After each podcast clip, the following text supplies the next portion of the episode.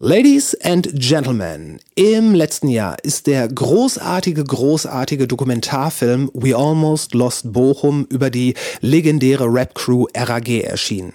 Und trotz aller Steine, die Covid einem solchen Release in den Weg legen kann, kam es zu ausgewählten Ausstrahlungen in diversen Kinos und Autokinos und äh, was soll ich sagen, der Streifen hat vollkommen zu Recht ein großes Publikum in und außerhalb der Oldschool Deutsch Rap Community begeistern können. Wie sehr, dazu kommen wir noch, denn über den Film selbst sprechen wir heute eigentlich nicht oder nur kurz, denn das haben wir ja schon ausgiebig im Juli gemacht in äh, Folge 28. Damals war auch Ben Westermann mit von der Partie. Heute ist mein Gast Solo hier und äh, wir haben uns virtuell getroffen, um ein bisschen über die jüngere Musikvergangenheit zu debattieren. Äh, was genau war los in den 2010ern? Was war stilprägend? Gab es eine Art Szene, die originär für dieses Jahrzehnt steht? Meinungen mag es da viele geben, aber hier und jetzt sitze ich zusammen mit dem Autoren, Schrägstrich Journalisten und wie eingangs erwähnt, ausgezeichnetem Dokumentarfilmer Julian Brimmers.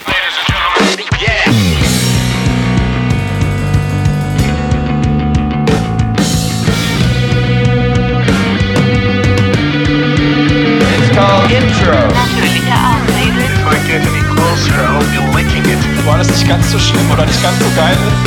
was wirklich drauf anlegt, könnte man Suicide bei Tiger begehen. Es gibt noch andere Feinde. Hier werden nicht so viele Leute erschossen. 10.000 Mann, wir brauchen Pferde und Kanonen. finde den Plan super. Die Welt geht zugrunde. Hat die Kontrolle über sein Handy. Beste ähm, Anschaffung, die ich technologisch je gemacht habe. Wirklich? Ganz Ist hart. aber gar nicht so billig, oder? Nee, die sind teuer. Ich glaube 1800 Euro oder so. Aber ähm, Ja, ja. dann Aber hast du auch nie wieder ein Problem damit quasi mit. Ich Also habe ist- ja, sehr viele Interviews verkackt auch tatsächlich, deswegen technisch. Ja, ich, da, es gibt ja immer wieder diese, diese Geschichten, wo es dann heißt, ja, dann hat der Rekord, wir hatten, ich hatte ein super spannendes Interview mit einem der wichtigsten Politiker der Gegenwart und der äh, Rekorder hat nicht mitgeschnitten. Ja, das, äh, das, der Vergleich dazu war immer, dass mein, mein ehemaliger Chefredakteur Pharrell interviewt hat auf einer Yacht. Pharrell Williams. Schön, Und das da schön. das, das, äh, das hochrangige, verkackte Interview quasi.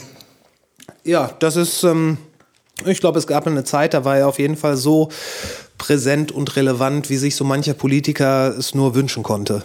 Ja, eben genau. Und also bei, bei mir sind auch im kleineren Rahmen, ich habe bestimmt drei oder vier sehr lange Interviews und dann am Ende so, naja, hat der Rekord, der, Tascam hat dann irgendwie nicht mehr mitgespielt. Für, äh, für wen schreibst du gerade eigentlich alles? Oder für was für Publikationen schreibst du gerade? Also ähm, über Musik schreiben, also es gibt ja kaum noch wirklich Musikmagazine. Ich mache jetzt im Februar ähm, für das Kaputt-Magazin Aha. ähm, mache ich äh, den Gasteditor sozusagen. Da gebe ich ein paar Sachen in Auftrag und schreibe auch selber was. Okay. Ähm, über Rap schreibe ich äh, durchgängig für ähm, den äh, Blog Passion of Wise aus Los Angeles. Das ist Okay. ein sehr wunderbarer Blog, also wo ich unheimlich gerne für schreibe. Hm, Für Bandcamp Daily habe ich Sachen gemacht, also für Bandcamp, die haben ihr eigenes Online-Magazin. Das wusste ich gar nicht. Das ist auch also wirklich, wirklich sehr hervorragend. Und ähm, ansonsten sind in Deutschland ja alle Musikmagazine den Bach runtergegangen eigentlich. Ich weiß nicht, gibt's die Visions noch? Die Visions weiß ich jetzt nicht. Also die, ich habe mich immer, ähm, ich habe nie geschrieben für Visions, Musikexpress und Rolling Stone. Ja. Ich glaube, es kann sein, dass es die alle noch gibt, aber ähm, also sonst, also Specs, Juice, Groove, die sind ja. alle kürzlich den Bach runtergegangen und äh, ja, Juice auch? mhm. Okay. alles das gleiche Verlagshaus auch. Das mag Ah, okay. zusammenhängen. Okay. Okay. Kennst du das ähm, Katapult-Magazin? Ja, na klar, wunderbar. Die, also äh, was die machen, die haben es wirklich verstanden und die machen ein Magazin so, wie man es heutzutage machen sollte, finde ich. Katapult-Magazin ist, ist großartig und machen auch tatsächlich eine interessante Musiksache. Ähm, die Aha. haben dem Kölner Rapper Fidel Castro Ja. äh, Themen aus ihrem Heft gegeben, wo er dann einen Song draus macht. Okay. Und das ist halt, also es ist wirklich super, super interessant. Er rappt dann über, ähm, aus der Perspektive von, von jemandem, dessen Kollege Arbeits, äh, äh, Arbeit hat, aber obdachlos ist. zum Ja, Beispiel. okay. Und das okay. war dann ein Thema im Heft, wo es darum Ja. geht, dass Menschen mit Job trotzdem obdachlos sein können. Und dann rappt Okay. er quasi über diesen Umstand und, und solche Geschichten. Das fand ich sehr, sehr interessant. Also die machen, ähm, irgendwas machen die extrem richtig. Ja, das kann man, glaube ich, genauso stehen lassen. Die machen irgendwas extrem richtig, weil auch wie die auf äh, in den Socials interagieren mit den Leuten, äh, die Abos sprechen. Ich meine, so viele Abos für ein Printmagazin. Ja, mega. Äh, Auch, also auch die ma- deren, äh, wie die ähm, auf äh, Anfeindungen und feindliche, äh, feindliche Reaktionen von größeren Verlagen reagieren Ja. online, ist auch erste Sahne. Also ich habe die tatsächlich erst so auf den Schirm gekriegt, als dieser Streit mit äh, Hoffmann-Kampe groß wurde wegen dem Buch. Äh, bis dahin wusste ich nicht, dass es äh, das Magazin gibt. Aber das war, glaube ich, was, was die auch für viele Leute äh, auf die Bildfläche katapultiert hat. Und ja, wenn man dann erstmal da ist und sich umguckt äh, und feststellt, dass die wirklich schöne Inhalte machen, aber auch so ein, äh, so, so, so ein gutes Feeling für so Community haben und generell für witzige Tweets und was nicht alles dazugehört, äh, da kann man sich da sehr wohlfühlen, finde ich. Ja, auf jeden Fall. Super gemachtes Heft, also super gemachter Auftritt. Und ähm, man hat auch immer das, das Gefühl, dass da so echte, eine kleine echte Redaktion hinter sitzt, ne? dass Ja. da tatsächlich Menschen am Werk sind, ja. Ja, sehr gut gesagt. So, jetzt Schnitt fünf Stunden in fünf Stunden? Ernsthaft? Ja, ähm, du spielst an auf das Erreichen unseres Crowdfunding-Ziels, nehme Ja. ich an. Ja, Ja. äh, ja krass. Heftig. Also als wir uns beide zuletzt gesehen haben, äh, da haben wir ja schon gesprochen über, über den Film von Benjamin Westermann und mir, We Almost Lost Bochum. Das war Mhm. Grüße an Benjamin an der Stelle. Genau, genau, liebe Grüße. Mm, Genau, das war ja so zu einem Zeitpunkt, wo ich weiß gar nicht genau, ob wir da gerade Lockdown hatten und die Kinos alle dicht waren. Wahrscheinlich war es so. Ja, das war so. Mhm. Und es war alles noch vor unserer Kinotour und so und ähm, man konnte noch gar nicht abschätzen, was da wirklich draus werden würde. Und jetzt haben wir dann, ähm, damit man endlich mal einen physischen Release für das Ganze anbieten kann, wollten wir per Crowdfunding äh, eine Blu-ray-Pressung durchbringen und ähm, die Kosten dafür, für diese erste Pressung, die hatten wir tatsächlich nach fünf Stunden über äh, Vorverkauf quasi drin. Und das war Ja. so, Jesus. Wir sind original, in 24 Stunden hatten wir 200 Prozent gefundet, ja. Ja, ich ähm, habe vor, vor 15 Minuten oder so äh, nochmal kurz bei dir geguckt auf Twitter und habe dann natürlich auch den Link gesehen und bin dann drauf geklickt, so, ne, wie, wie weit sind sie denn? Und äh, ja, über 200 Prozent. Ich dachte nur, what the fuck? Das, ich dachte im ersten Moment, das, Moment, das, entweder bin ich viel zu spät und der Link, der steht da schon ewig, äh, oder es muss ein Fehler sein. Al- Also, das ist ja, ey, Das muss ein Fehler sein, war auch so das durchgehende Gefühl gestern, muss ich sagen. Also es war wirklich so, das kann auch gar nicht wahr sein, aber äh, dann wiederum, das, das spricht auch so ein bisschen für unser Erlebnis im letzten Jahr, ne, wo wir auch nicht dachten, ähm, dass wir bei der ersten Vorstellung da am Kamener See in, äh, in Witten, in Bochum, und, also zwischen Witten und Bochum, dass da Chemnader irgendwie See. sie- 700 Leute, äh, wie heißt der? So, Chemnader. Chem, Chemnader See. So, Entschuldigung, ja klar, natürlich, der Chemnader See, ähm, dass da 700 Leute in, in ihren Autos angefahren kommen. Also es war halt, es spricht schon dafür, dass diese Band und diese, diese Zeit einfach noch eine krasse Fanbase haben und die haben uns bisher ja auch unfassbar unterstützt und ähm, Und vielleicht spricht es sogar dafür, dass äh, du und Ben das eine oder andere mit dieser Dokumentation richtig gemacht habt. ja, das, das wäre natürlich äh, das schönste Gefühl für uns, wenn man das ableiten könnte, dass den Leuten das auch einfach wirklich gefallen hat bisher.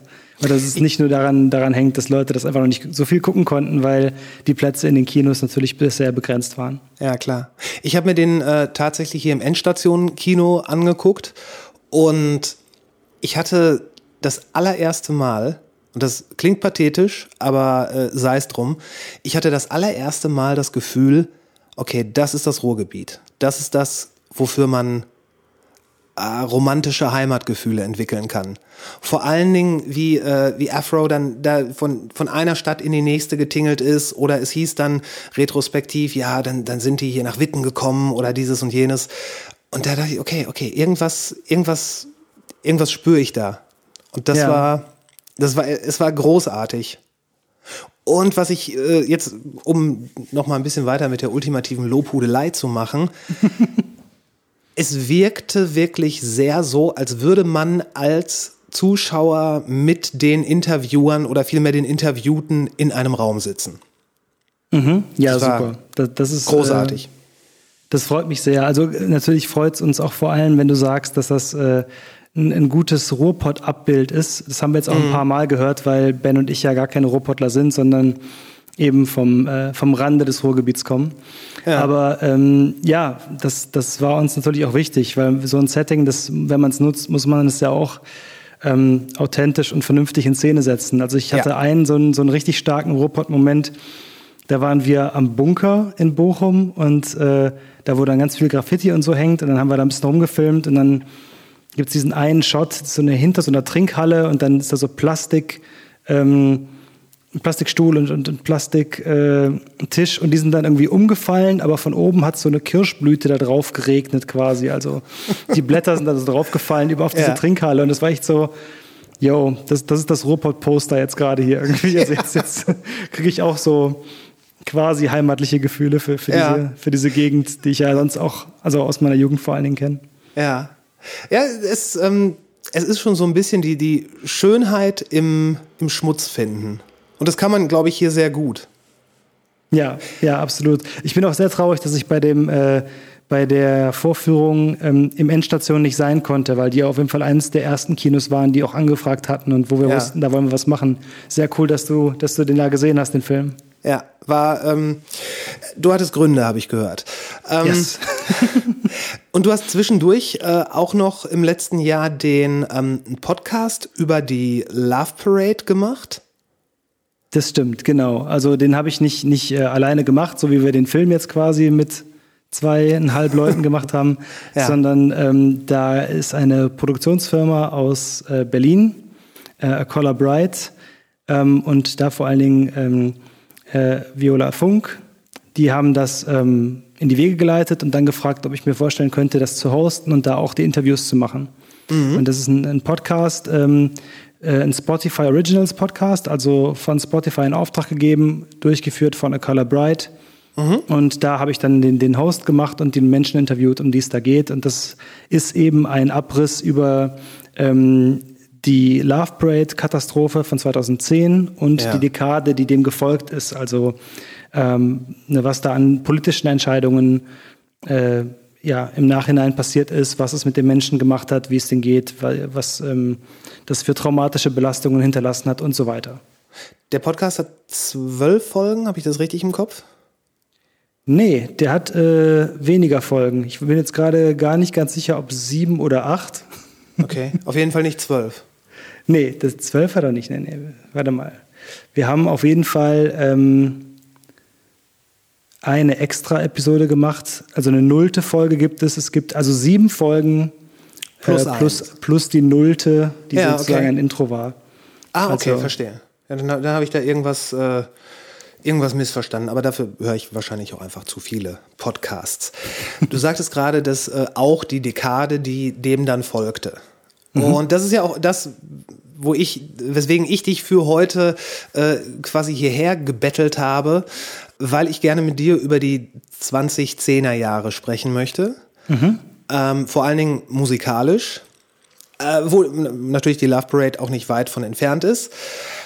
Äh, weil ich hatte jetzt häufiger mit Bekannten die Diskussion so darüber, was, was, was war eigentlich in der letzten Dekade so musikalisch bestimmend. Ähm, wie man zum Beispiel retrospektiv sagen könnte, in den 70ern war es Punk und Disco, in den 80ern war es äh, Post-Punk und äh, Neue Deutsche Welle hier, dann in den 90ern Grunge, dann nochmal noch mal dann Punk, Drum and Bass, Techno kam dann auf und so weiter und so fort. Und die 2010er, ähm, also 2010 bis Ende 2019, schien oder scheint mir so, als hätte es da vielleicht viele kleine Bewegungen gegeben, aber wenig, wo man so den Finger drauflegen kann und sagen, das war definitiv die äh, musikalische Bewegung der 2010er. Das, das ist dein Eindruck, ja? Das habt ihr so. Das ist mein, das ist Ja. mein Eindruck. Also ich konnte es nirgendwo dran festmachen. Ich habe äh, hier auch gerade noch mal so ein paar äh, Daten und Zahlen, zu, äh, Zahlen nicht, aber zumindest ein paar Daten zusammengetragen. Ähm, aber erstmal so vorneweg, was glaubst du, damit liege ich schon mal komplett falsch? Nee, glaube ich nicht. Also äh, ich glaube, dass, ähm, und da haben wir uns auch ein bisschen in unserem ersten Podcast schon drüber unterhalten, dass ähm, die Individualisierung von Musikgeschmäckern deutlich fortgeschritten ist, nochmal in den Zehnerjahren, im Gegensatz zu den Nullerjahren. Ich glaube, da müssen wir einfach eine, so eine, ähm, eine Spiegelung vornehmen. Ne? Also der Übergang ist, ist schon merkbar von den ähm, Nullern in die Zehnerjahre, glaube ich. Und ähm, gerade durch, also durch strukturelle Veränderungen, durch Streaming und dergleichen, hat sich sehr, sehr viel verändert in, in der Hörgewohnheit von den, von den Leuten. Und damit ist auch diese, diese Genrehoheit, die man immer, also du sagst ja, ne, Grunge war da und in den 90ern und äh, dann war vielleicht New Metal danach irgendwie Ja. groß oder Ja. und dergleichen. Also ähm, ich glaube, dass für die Zehnerjahre durch die strukturellen Veränderungen ähm, und natürlich nochmal durch die krasse Digitalisierung, durch, durch noch mehr Digital Natives und noch mehr Internet-Genres sozusagen, ähm, es viel weniger einheitliche ähm, oder äh, ja, viel weniger Dominanz gibt von irgendwelchen Genres oder von irgendwelchen Hörgewohnheiten. Was ich prinzipiell gut finde. Ich würde aber schon sagen, dass man auf jeden Fall auch an den Zehnerjahren ähm, sehr starke einheitliche Tendenzen feststellen kann. Ja, das stimmt. Das Also stimmt. ähm, ich weiß nicht, ob du dazu stimmen würdest, aber für die, wenn man jetzt so an die an die Nullerjahre denkt, dann würde mir eigentlich so diese unfassbare Indie-Pop, Indie-Alternative-Hegemonie äh, in den Sinn kommen. Also Die sogenannten The Bands mit The Strokes, The Vines, The what, was auch immer. Genau, ja, und auch dieses, ähm, dieses äh, sehr wiedererstarkte äh, New York Indie-Ding, also gerade The Strokes vor allen Ja. Dingen. Ähm, und im Zuge dessen natürlich auch sowas wie, ähm, also dann gab es ja diese, diese ganze Indie-Dance-Geschichte, Electro-Clash, was ja Genau. alles dann überging, ähm, Genau. hin zu sowas wie Adbanger, Justice, ähm, Richtig. also sehr, sehr wuchtigen.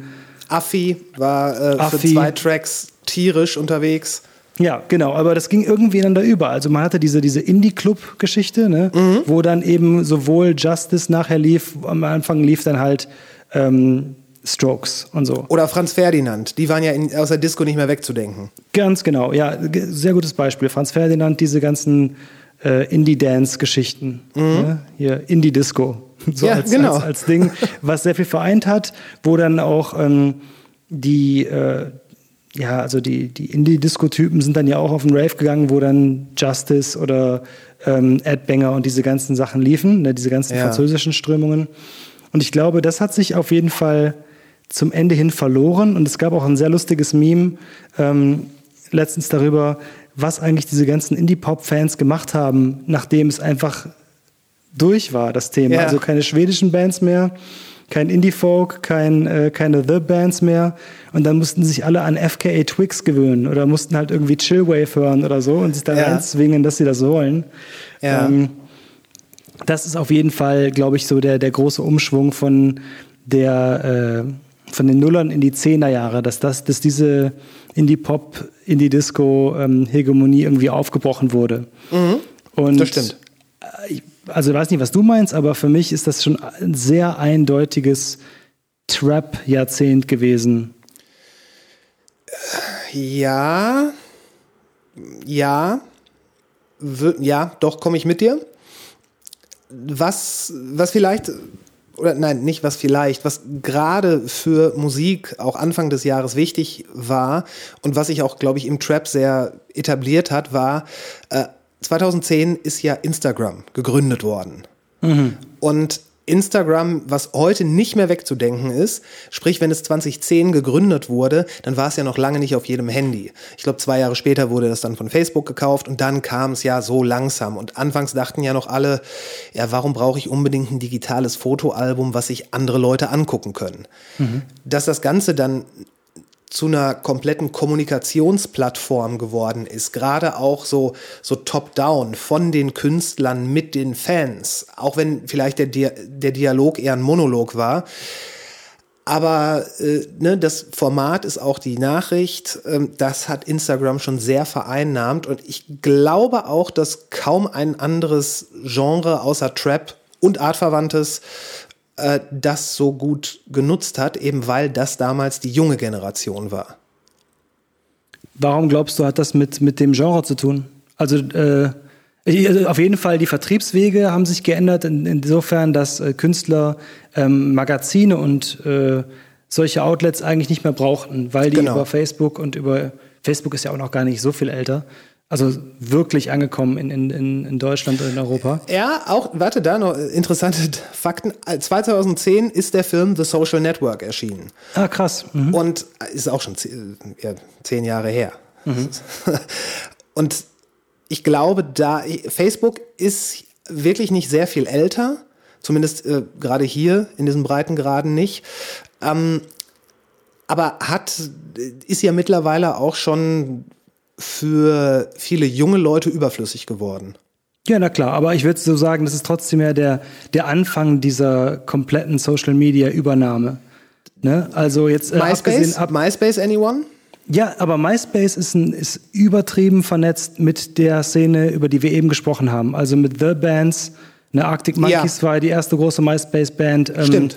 Dann totale Vernetzung für diese ganze französische ähm, Elektro-Clash-Szene und die, Ja. die, die amerikanische und, und die Leute, die in Berlin Sachen gemacht haben. Das war alles auf MySpace. Als das Stimmt. weggebrochen ist ne, mit Facebook und ähm, der Übernahme von, von Facebook, Instagram und dann irgendwann Twitter, das hat, das hat sich schon verändert, auf jeden Fall. Ähm, vor allen Dingen wurde MySpace aber ja noch mehr genutzt, wirklich als um sich zu connecten unter Kreativen, während ähm, das dann immer weiter ins normale bürgerliche und private ging mit Facebook und ähm, allem, was, was dem folgte.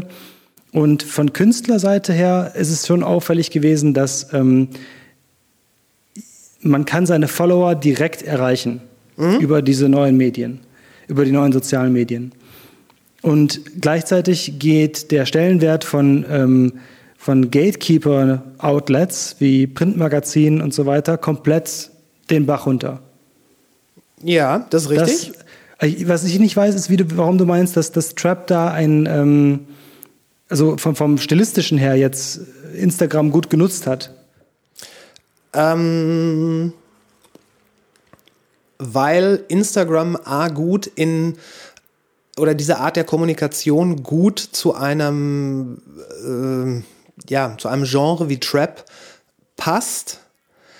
Äh, Ich kann mir eher einen, einen Trap-Künstler, der irgendwo in der Straße steht, vielleicht mit seinen Jungs äh, und dann seine Fans irgendwas wissen lässt, das kann ich mir besser vorstellen, als wenn da jetzt zum Beispiel irgendeine eine Rockband äh, in der Ecke steht und ihren Fans was erzählt. Das wirkt äh, bei, der, bei der Rockband passt es nicht so ganz, aber ähm, gerade die, die Adaption von Trap in, in Richtung äh, Technik, also wirklich Technik, Technik und auch ähm, Luxusgegenstände, dass da zum Beispiel ein schickes Handy was sein was, oder was darstellt. Ähm, das Trap erscheint mir generell als etwas, was sich lieber Bildern und dem Visuellen bedient. Ja. Ja gut, ich meine, mittlerweile müssten wir schon über, über TikTok reden, aber ich habe ähm, jetzt gerade mal geschaut, also die, die letzte wirklich ähm, meiner Meinung nach, äh, ja, die so Impulse setzen konnte in, in der Indie-Welt, also zuletzt, äh, würde ich jetzt Phoebe Bridgers zum Beispiel nennen wollen, die hat äh, 713.000 Instagram-Follower. Du Ja. nutzt das sicherlich auch. Ich glaube, das ist eher eine Generationsfrage als eine, als eine stilistische Frage. Ähm, wie du, wie du die Sachen nutzt. Also Trap, vor allen Dingen, wenn wir über Trap reden, also warum ich glaube, dass es äh, das eine Trap-Jahrzehnt sozusagen ja war, weil das einfach in jedes einzelne, das ist eigentlich ein Begriff, der gar nichts heißt. Ne? Trap-Musik ist eigentlich eine ganz andere, also als es angefangen hat, eine komplett andere Spielart von Hip-Hop gewesen, als die, die sie dann wurde. Also wenn wir heute über Trap reden, oder wenn wir über Trap der, der frühen 2010er reden, dann hat sich das entwickelt in eine eher Instrument, also als Begriff, eher in Richtung einer eher instrumentalen Spielart, die dann so, so Stadion-Beats eigentlich waren, die Okay. dann so Richtung ähm, äh, EDM geworden sind. Ne? Ah, okay. Also nicht EBM, sondern EDM, Ja. Ja. wo irgendwelche Amis sich dann ausgedacht haben, wir nennen das jetzt Electronic Dance Music. Ja. Ähm, so der Harlem Shake zum Beispiel, der damals Ja. dieses Internetphänomen war. Oder Tonight, Hudson Mohawk und Lunis und so Geschichten. Also Ja. Leute, so Beatmaker, ne, die zu Hause Beats machen in ihrem, in ihrem Schlafzimmer, aber ausgerichtet auf so Stadiongebrauch. Okay. Und das ist halt eine Sache, die Anfang der 2010er Jahre halt richtig groß geworden ist und dann irgendwann ja in diesen, in diesen ähm, Stadion-Rave, Open-Air-Rave-Kosmos abgedriftet ist, Mhm. Wovon halt super viele Producer und DJs lange gelebt haben. Dieser Ja. extreme Turn-up und alles Neonfarben und, Und riesige durch. Festivals und noch mehr Licht und noch mehr Nebel und Feuer und CO2-Kanonen und Glitter und was nicht alles. Genau, Mehr und das, von das allem. kommt eigentlich auch, das wurde ja auch Trap genannt, Anfang des äh, der zwa- 2010er, Okay. bevor man dann so EDM dazu gesagt hat. Und ähm, gleichzeitig das, was Tr- Trap ja eigentlich ist, nämlich ähm, eine gewisse äh, von Stripclub-Musik ähm, beeinflusste Spielart vom Hip-Hop aus Atlanta. Also, wenn ich an irgendeinen, wenn ich dieses Jahrzehnt an irgendeinem Künstler festmachen würde, dann wäre das für mich ganz klar Future. Der Rapper aus Atlanta. Das ist halt Ja. so der, bei dem fast alles zusammenkam, was in verschiedene Richtungen und Genres gestreut hat. Stilistisch und musikalisch. Ja. Ja, doch, doch, doch, doch, stimmt. Stimmt. Ich hätte jetzt tatsächlich, zumindest was die, äh, was die Hip-Hop-Welt angeht, einen anderen Künstler genannt, ähm, der in diesem Jahrzehnt überlebensgroß geworden ist. Und das war Kanye West. Kanye, ja. der 2010 mit äh, My Beautiful Dark Twisted Fantasy angefangen hat. Im nächsten Jahr kam dann Watch the Throne, was auch dann gefühlt drei Jahre in jeder, ob Indie oder was auch immer, Disco lief. Ähm, dann kam 2013 Jesus. Und äh, dann habe ich ehrlich gesagt gar nicht weiter verfolgt, weil ne, The Rest is History. Also seitdem ist ja das Ding das Ding. Kanye ist ja über der Musikwelt anzusiedeln, zumindest in der Wahrnehmung der Leute. Nicht zuletzt aufgrund diverser Eskapaden ähm, und weil er halt auch ein sehr eklektischer Charakter einfach ist. ein sehr eklektischer Charakter und auch ein sehr eklektischer Musiker. Und da kommt Ja. eigentlich gut zusammen, was wir eben kurz angedeutet haben, nämlich ähm, diese komplette Vernetzung von, von Genres. Also ähm, My Beautiful Dark Twisted Fantasy, das war ja äh, deswegen schon so eine krasse Story, weil er da sein Bootcamp, ich glaube auf Hawaii, aufgemacht hat Ja. und all seine Influences eingeladen hat.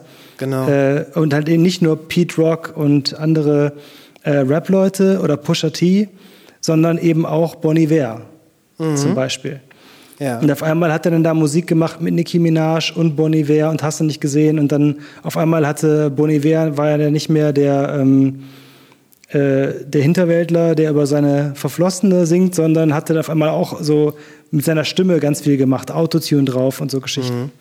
Und da kam tatsächlich total viel zusammen bei dem Album. Also ähm, das sagen ja auch viele, dass es Kanyes bestes Album ist. Das, das weiß ich nicht, aber es ist auf jeden Fall so eine, eine Art, ähm, der hat auf jeden Fall eine Art perfektioniert, aus Untergrundmusikströmungen die größte äh, Hochglanz-Rap-Performance überhaupt hinzulegen. Und das hat er dann ja auch nochmal, also das hat er dann ja auf, auf dem Album perfektioniert, um dann bei Jesus, also beim nächsten Album, ähm, davon wieder so ein bisschen wegzugehen. Also das war ja so, das war eigentlich das gleiche Prinzip. Ich nehme ja Underground-Musiker, Ja. ähm, auch so Beatmaker, die viel mit Industrial und Noise arbeiten. Genau, genau, das Die hole ich ich mir her und mache dann in so ein ganz harsches, ähm, ganz harsches Mainstream-Rap-Album, was ja auch Ja. sehr spannend war, aber eigentlich die gleiche Formel wie bei den Alben davor. Also ich hole mir dieses, ich mache so ein Bootcamp Mhm. aus Einflüssen und guck mal, was ich abgreifen kann. Da kann Mhm. man jetzt zu stehen, wie man möchte, natürlich.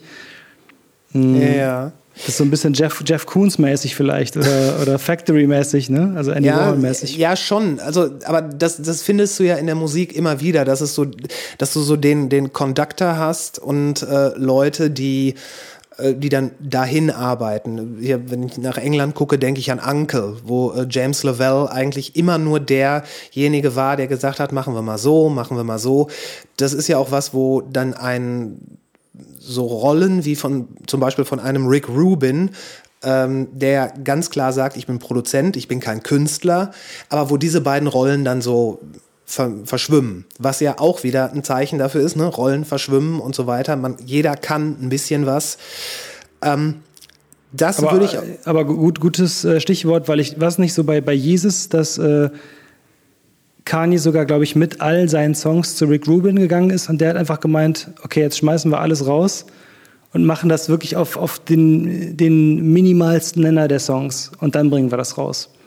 Also Kanye kam irgendwie nicht weiter, hat wieder so Ja. sehr opulent produziert Ja. und brauchte dann Rick Rubin, um ähm, zu merken, es braucht eigentlich nur, oder er brauchte den nicht, aber er hat dann auf Rick Rubin gehört und Ja. ähm, hat alles rausgeschmissen bis auf äh, Drums, Störgeräusche und ja.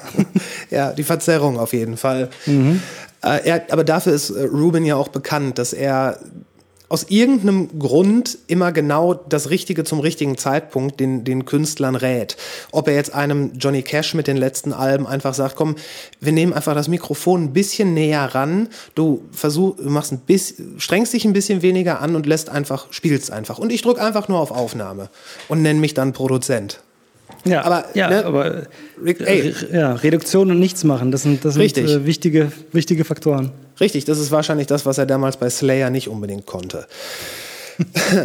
ähm, noch eine andere Sache, bevor ich noch, weil von dieser ganzen Trap-Geschichte, da musst du mich jetzt gleich ein bisschen lehren, da weiß ich einfach zu wenig. Vielleicht kommt auch diese ganze Instagram trifft Trap-Sache daher, weil ich kürzlich ein Video über ähm, den äh, ähm, Takeshi 69 gesehen habe. Und äh, der, ja, was? Tekashi. Ta äh, Tekashi, genau. Ähm, genau, das andere war dieses Takeshis Castle. Tekashi 69, äh, der ja irgendwie seine komplette Kommunikation mit allen über Instagram Stories hat laufen lassen. Was ja auch irgendwo, es hat funktioniert. Also er war ja äh, monatelang Talk of the Town. Ja. Ähm, So, bevor, äh, vorher, und was wir auf gar keinen Fall vergessen dürfen, weil ich glaube, auch da können wir ein bisschen was noch Wichtiges rausziehen. Anfang der 2010er waren äh, Odd Future. Odd Future Wolfgang. Kill Them All, die äh, 2012 mit dem OF-Tape Volume 2 rauskamen. Und äh, im gleichen Jahr kam ja auch Frank Ocean mit Code Orange.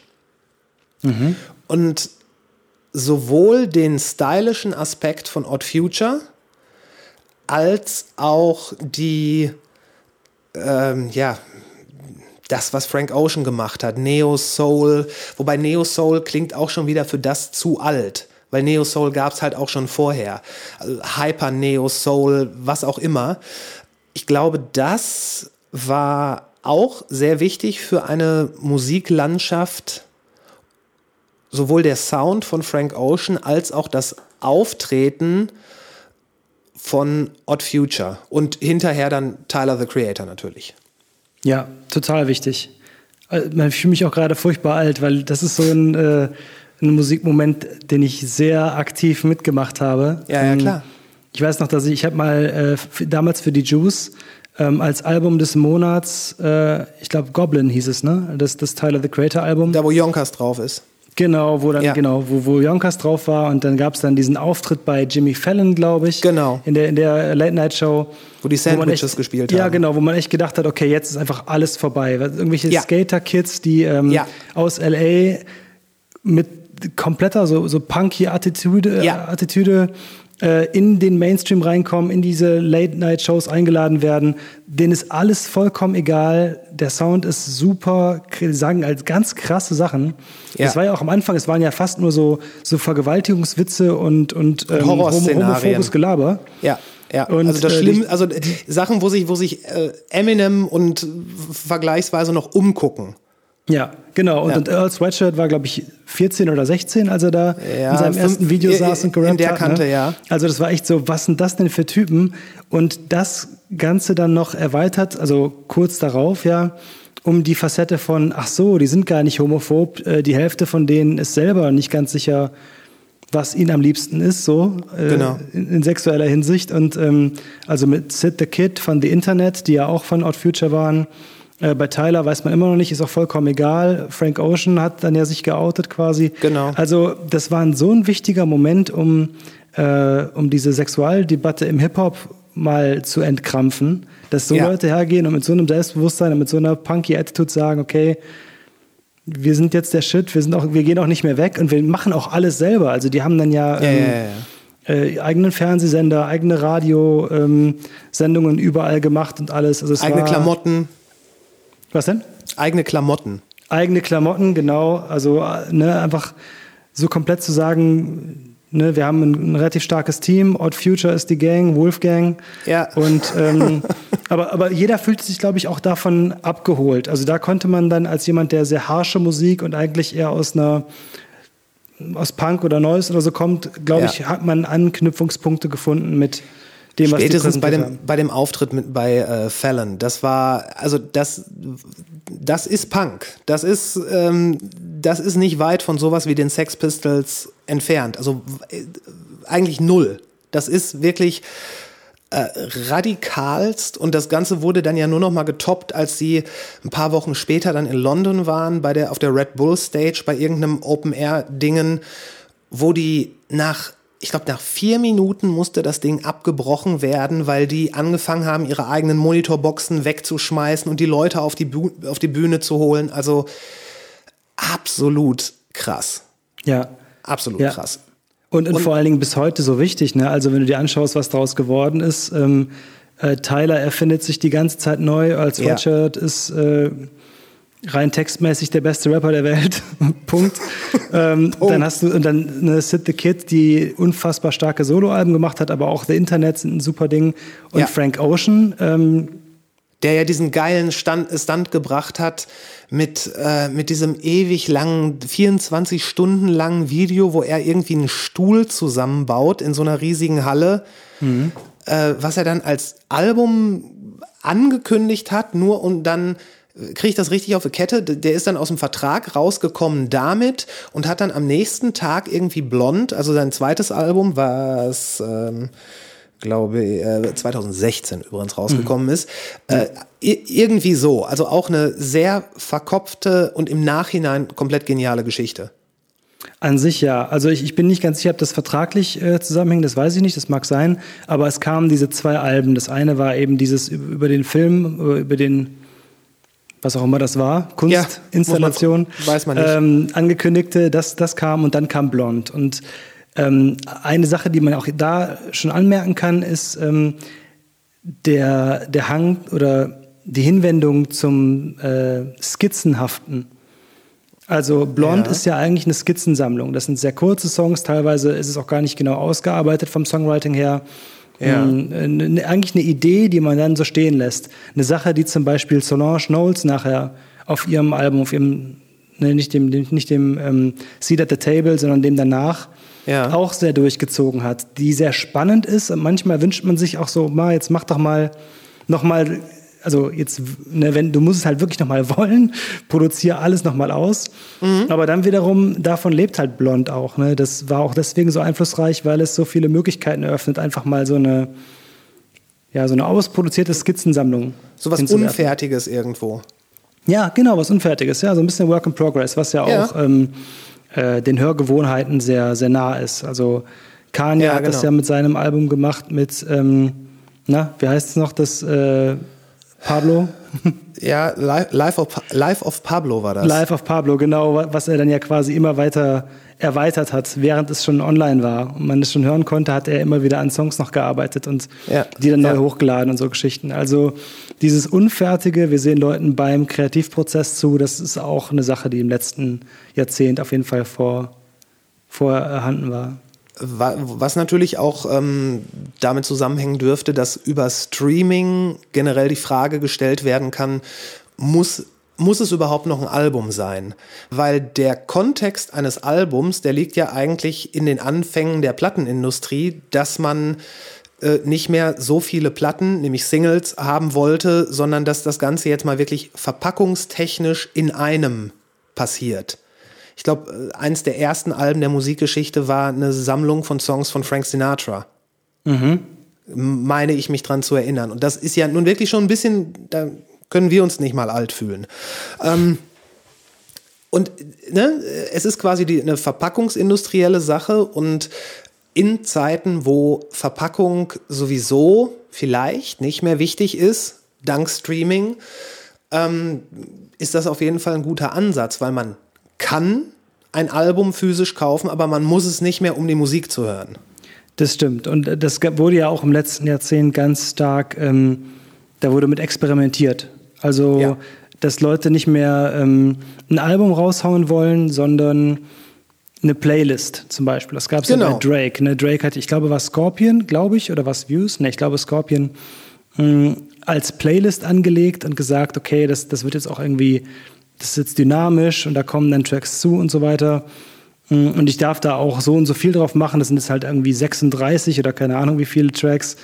Ähm, ich glaube, die, die Grundlage eines Albums ist mittlerweile eine andere, also nicht mehr verpackungstechnisch und nicht mehr so viel Musik passt auf äh, eine Doppel-LP, sondern eher ähm, der Versuch, ich will nochmal ein zusammenhängendes äh, Kunstwerk schaffen. Das ist so mittlerweile, glaube ich, die Motivation dahinter. Genau. Ähm, genau. Was auch cool ist. Also ich, ich mag das sehr gerne, so ähm, Ja. künstlerische Mission Statements, in, in, äh, ne, die einen Anfang und Ende haben. Ja. Äh, aber ähm, für Künstler macht es natürlich auch voll Sinn, diesen, na, in Deutschland zum Beispiel diesen Release Friday mitzumachen. Ja, Dass klar. man seine Tracks alle äh, freitags auf Spotify hochlädt und dann sind die halt an dem Tag dann am Start. Aber ich mache jede Woche einen. Aber das Mhm. muss dann nicht mehr zusammenhängend und, und ein, ein Gesamtkunstwerk sein, wie, wie ein Album mal war. Aber dass Genau. es nicht weggegangen ist, finde ich sehr schön eigentlich. Ja, gerade im Vinylbereich ist es, äh, scheint es ja eher sogar äh, noch mehr zu erstarken wi- äh, wieder. Man sieht großartige Vinylsammlungen wie ähm, die von mir in diesem Podcast schon mehrfach erwähnte Jazz is Dead-Reihe, die ganz phänomenal großartig ist und die auch auf Vinyl so fantastisch klingt, weil die Leute halt auch wirklich darauf Wert gelegt haben, dass es, also der, der, es so- sollte Vinyl sein, weil der Sound, den es bringt, der ist für Vinyl gemacht. Ja. Kann man ja. nicht anders sagen. Und es ist ja ein anderes, das sind ja ganz andere Hörerlebnisse. Man kauft auch Richtig. andere Musik auf, wenn man Vinyl kauft, so ich kaufe auf jeden Fall Platten noch, aber ich kaufe ganz andere Musik als die, die ich dann höre, wenn ich ähm, unterwegs bin in der Stadt mit Kopfhörer. Ja, dann höre ich genau. äh, schon ära-mäßig meistens andere Musik, ja. Ja, wirklich?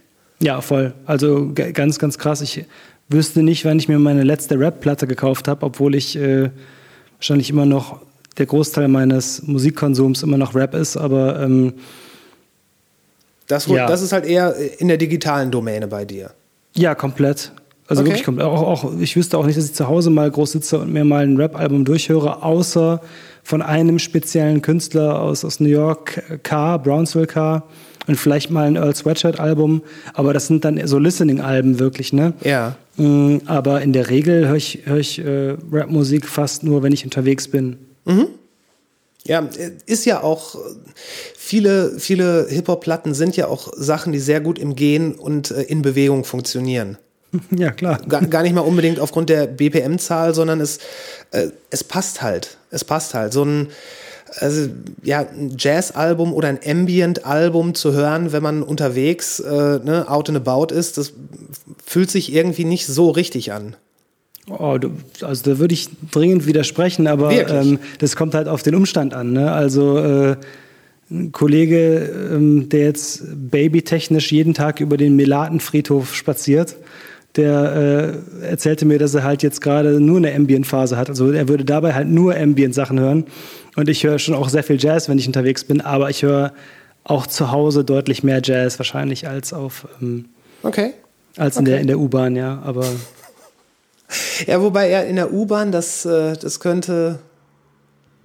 Ich weiß es nicht. Nicht, dass wir uns hier verlieren. Denn ein ganz wichtiges Album ist äh, in den 2010ern erschienen. Und zwar, da kam ich mir alt vor. 2015. Fünf Jahre her. To Pimp a Butterfly. ach krass. Hätte ich fast noch, also käme mir fast noch äh, länger vor als 2015. Ähm, 2012 aber, ähm, war Good Kid, Mad City. Ja, und das, ah, das muss ich auch mal ganz kurz nochmal noch mal erwähnen. Also, wenn wir über Odd Future reden, ne, über diese Ja. Zeit, also 2011, 2012, Ja. war unglaublich, weil da kamen dann so Geschichten wie, ähm, ne, ne, da kam dann halt äh, Good Kid, Mad City. Ein Jahr davor kam das erste äh, ASAP Rocky Mixtape. Da war wirklich so, okay, Rap ist Ja. komplett super wieder, auch auf so einem Mainstream-Level, auf so einem ne, wo es wirklich Impact hat auf viele Leute. Mhm. Und da kam ja auch The Weeknd, ne? also The Weeknd hat ja auch, ich glaube, ähm, Anfang Ja. der 2010er sein erstes Mixtape gehabt, hier House of Balloons und so. Und diese ganzen, diese ganze Clique sozusagen, diese ganzen Mhm. Leute, die da rauskamen, die sind ja auch jetzt noch Stars. Die ne, regulieren jetzt noch alles. The Weeknd ist wahrscheinlich der größte Popstar der Welt. Männliche. Ist das so? The Weeknd, der spielt doch, am Montag spielt er die, die Super Bowl Show. Okay. Also Okay. eine größere Plattform kriegst du nicht, um live zu ja, spielen. okay. Größter Popstar der Welt würde ich trotzdem. Männlicher. Gutes Stichwort. Gutes Stichwort. Das greife ich jetzt auch direkt auf. Denn was die 2010er Jahre auf jeden Fall waren, mit Ausnahme von vielleicht international Ed Sheeran und in Deutschland Mark Foster, das war, das war auf jeden Fall das äh, Jahrzehnt der Ladies.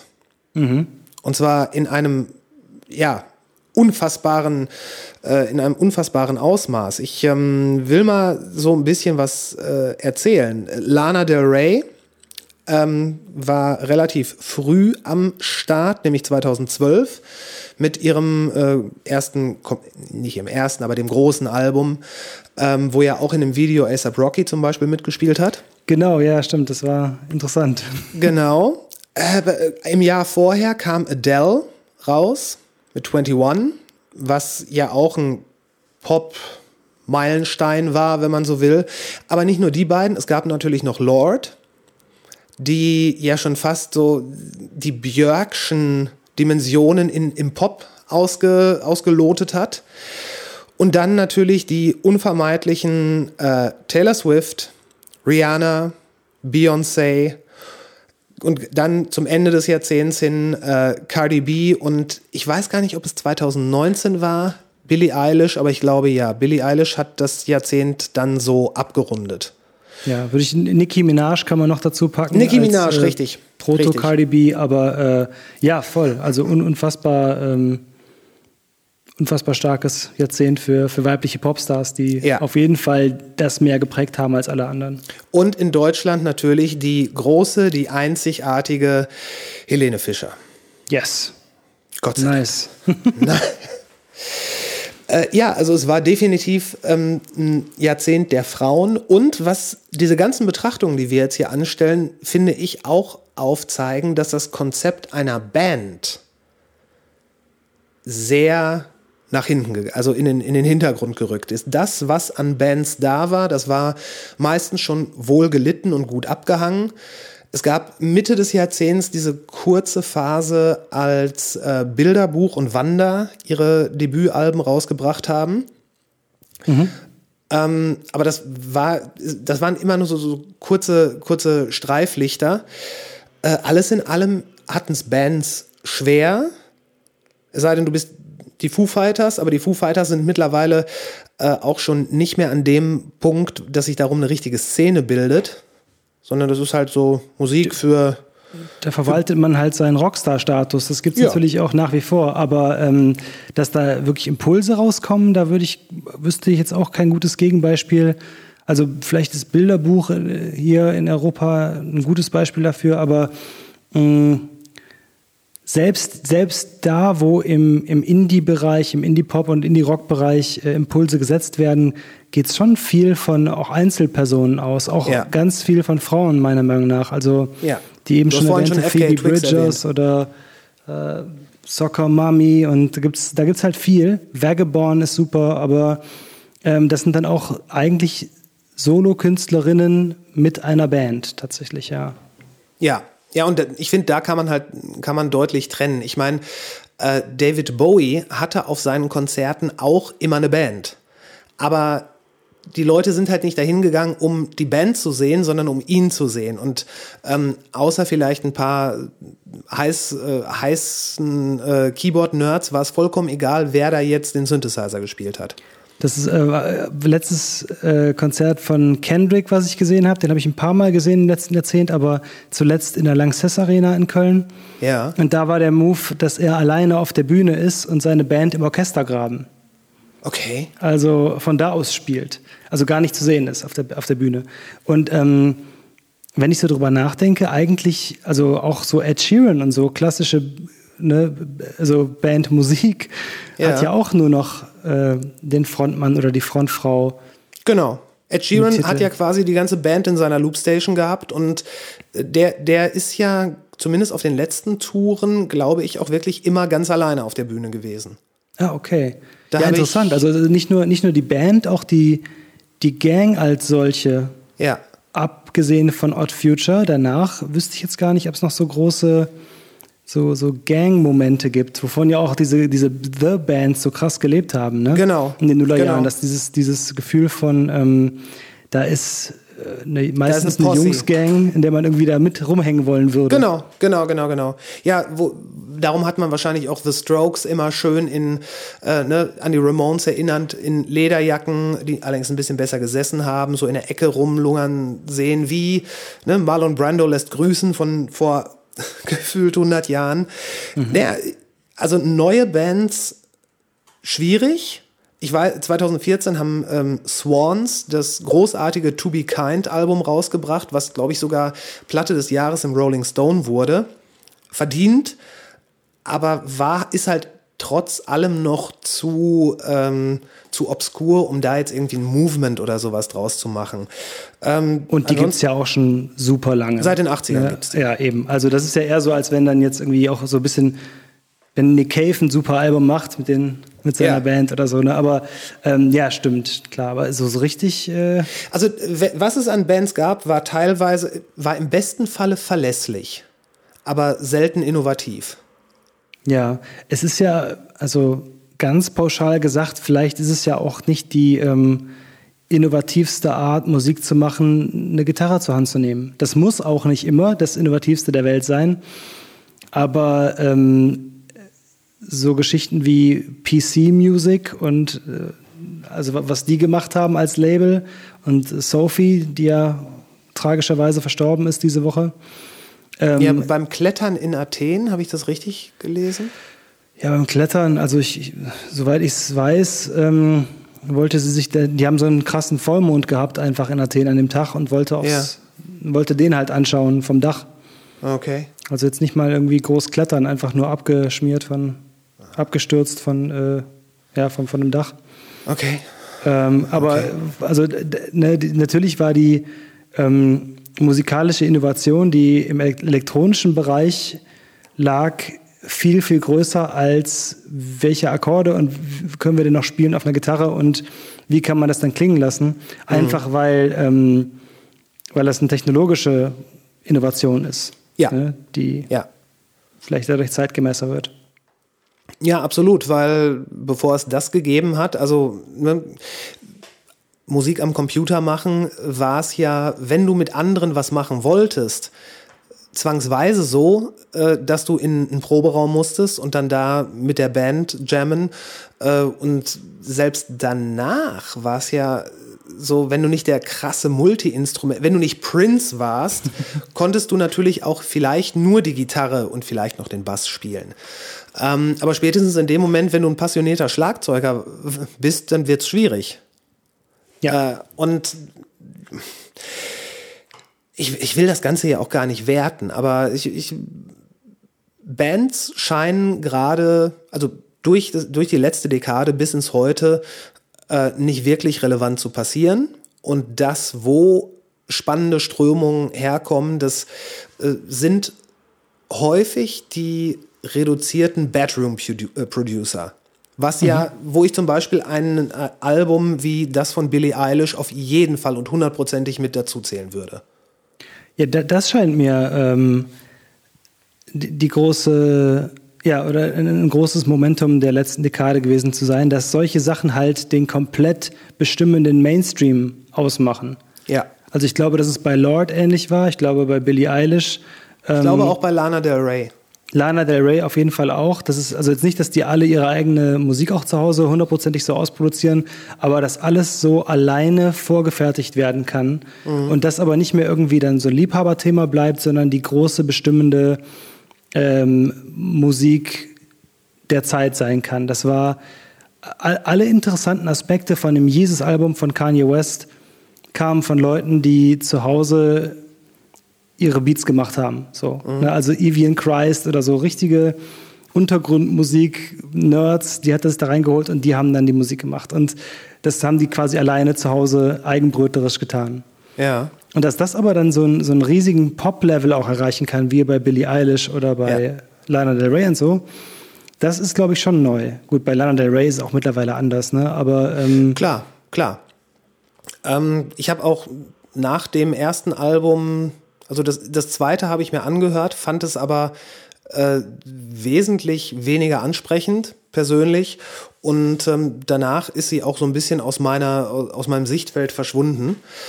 Ähm, ich bin sehr gespannt, was Billie Eilish mit ihrem nächsten, ob vielleicht wird es ein Album, wahrscheinlich wird es ein Album werden, äh, was da passiert, ob sie den Weg einfach weiter beschreitet, den sie bisher gegangen ist, ob sie komplett was anderes macht. Äh, denn was, was ich an dem Album so krass fand, war ja, dass du aus du, von da aus kannst du ja in zig verschiedene Richtungen gehen. Du hattest Tracks dabei, die an alte Jazz-Standards erinnert haben. Du hattest sehr technoid zwingende Beats. Du hattest das Ganze so ein bisschen verspielter mit teilweise so aufperlenden Melodien, die eigentlich viel zu schön waren, um sie nach 30 Sekunden wieder komplett und für den ganzen Song ad acta zu legen. Äh, aber die hat so viel gemacht, aber komplett reduktionistisch. Ja, ja, da- das ist, das stimmt. Also ähm, das scheint, es ist ja auch so Sign of the Times. Ja, ne? dass absolut. du von, von äh, einer Persönlichkeit ausgehend in alle Richtungen gehen kannst, die dir produktionstechnisch zur Verfügung stehen. Und die sind halt riesig groß. Mittlerweile kann ja auch jeder jedes Genre, weil man Ja. so aufwächst, ne? weil man es einfach auch teilweise versteht, wie das, Ja. wie das funktioniert. Und ähm, weil Stilistiken einfach ja übereinander greifen und, und überall wieder auftauchen. Mhm. Das, so, so hast du dann halt solche Sachen wie Ol- äh, hier Old Town Road. ne? Ja. so Sachen. Also so Country Trap, da hast du auch wieder ne? die, die 808 Drums und, ähm, und die, die Trap Attitude so, aber halt dann in den Country von einem äh, ja, von einem, einem gayen schwarzen jungen Mann, Ja. der dann die, die Country-Radios übernimmt. Und, das ist äh, eigentlich so das, das beste Symbol für die, Ja. für die ganze Mit- Dekade. Das ist das Mit so. Schützenhilfe von dem dauerhaft kiffenden Vater von Miley Cyrus. Ja, genau, genau. Billy Ray. Äh, Tell it to my heart, my achy breaky heart. Genau, Ja, genau. stimmt. Der, Ja. dann, auf den, der dann auch auf, auf den Remix jumpt. Ne? Dann gibt es halt einen Remix Genau. zum, zum äh, meistgespielten Country-Song der Dekade. Und der Ja. ist dann aber eben, wie gesagt, von einem schwulen, schwarzen, jungen Künstler, der eigentlich äh, ja, Trap, Trap und, und Internet-Dinge tut. Ja, Und dann kommt Bi- äh, Billy Ray Cyrus damit drauf. Ja. Also das ist schon, da ist der Mischmasch perfekt. ja, absolut. Aber generell auch dieses, dieses Flirten mit Country, ich meine, es, es wurde nicht der, der große Trend, wie den dann schon viele Leute gesehen haben, nur in dem Moment. Das war halt genauso wenig, wie es in den 90ern keinen Country-Trend gab, nur weil Cutten Eye Joe auf Platz 1 war. Ah, ein schwieriger Song. Aber, ja, aber, aber Cotton Eye Joe war eben auch nicht die Nummer eins der Country-Radios. Also ich glaube, diese Ja. Country-Radio-Station-Nummer in Amerika, die können wir uns von den Dimensionen hier gar nicht ausdenken. Das äh, dermaßen wichtige, abgeschlossene Subkultur immer noch. Ja, in einigen, die in einigen Bereichen der absolute Mainstream ist. Und Ja. äh, im Country, da kannst du davon ausgehen, dass da noch Platten verkauft werden. Also Ja. Plattenplatten. Ja, deswegen war es ja auch so wichtig jetzt, wo, wo äh, Garth Brooks bei der Inauguration von, von äh, US-Präsident Biden gesungen hat. Ne? Das war dann ja sozusagen die Handreichung an dieses eher konservativ eingestellte Amerika. Ja, in die Midlands, wenn du so willst. Genau, in die Midlands und, und ähm, aber der wird wahrscheinlich vielen Leuten auch gar nicht so als der große Star im Gedächtnis gewesen sein hier, aber der ist halt ultra riesig. Deswegen darf man halt dieses Symbol und auch diese, diesen Impact, den, den Old Town Road hatte, äh, den darf man echt nicht unterschätzen, weil das, das sowas ist halt so ein richtiger Fehler in der Matrix, dass so jemand ähm, die Country-Radios da übernimmt und alle so, ach ja, das ist ein netter Song, Ja. den spielen wir Ja. jetzt 80 Mal in vier Stunden im Country-Radio. Ja, ich glaube, dieses ganze Country-Thema, das ist, ähm, das ist sowieso was, das können wir hier auf der einen Seite schwierig begreifen, auf der anderen Seite haben wir ja hier unsere Ballermann-Schlager-Stars, die sich äh, äh, ja eine- genau so eine so eine geartete Nische erarbeitet haben.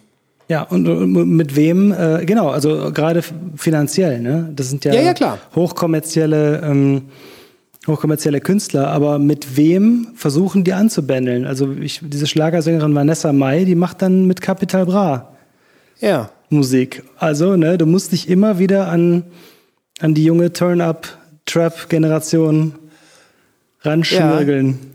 Ja, oder ähm, äh, ja gut, das ist nicht unbedingt die junge Turn-Up-Generation, aber äh, auch, auch sowas wie, ich weiß gar nicht, wann das wirklich groß war, die Atzen, die dann ja auch so mit dieser ganzen Szene so geliebt, äh, geliebäugelt haben.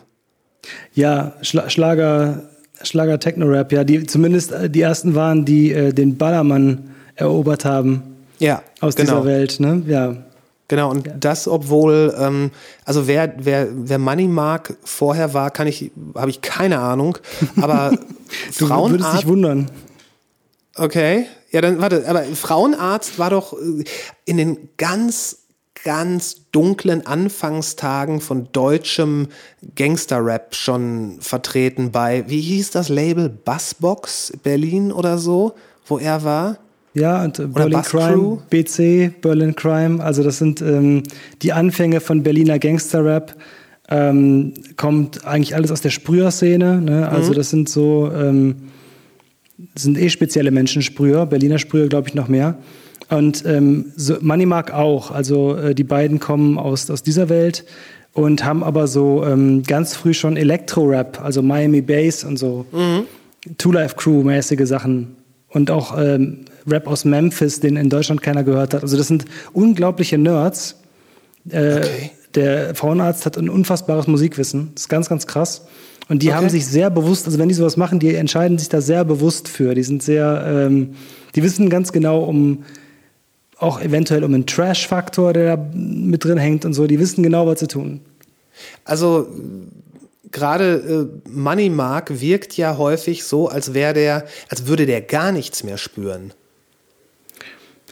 Aber du, du, ich nicht, du, äh. du würdest sagen, dass das, das sind Leute, die, also die haben das Ganze mit Kalkül gemacht.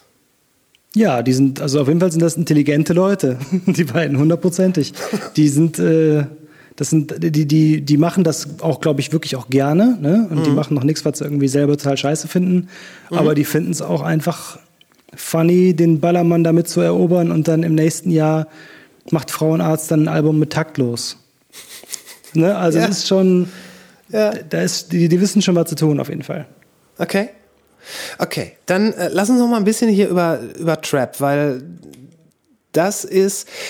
Gab es irgendwelche amerikanischen äh, Trap-Songs, die hier so angedeutet haben, was da kommt, außer dem von dir erwähnten äh, Future, der ja mit äh, Mask Off so einen ziemlichen Mega-Hit, glaube ich, gelandet hat?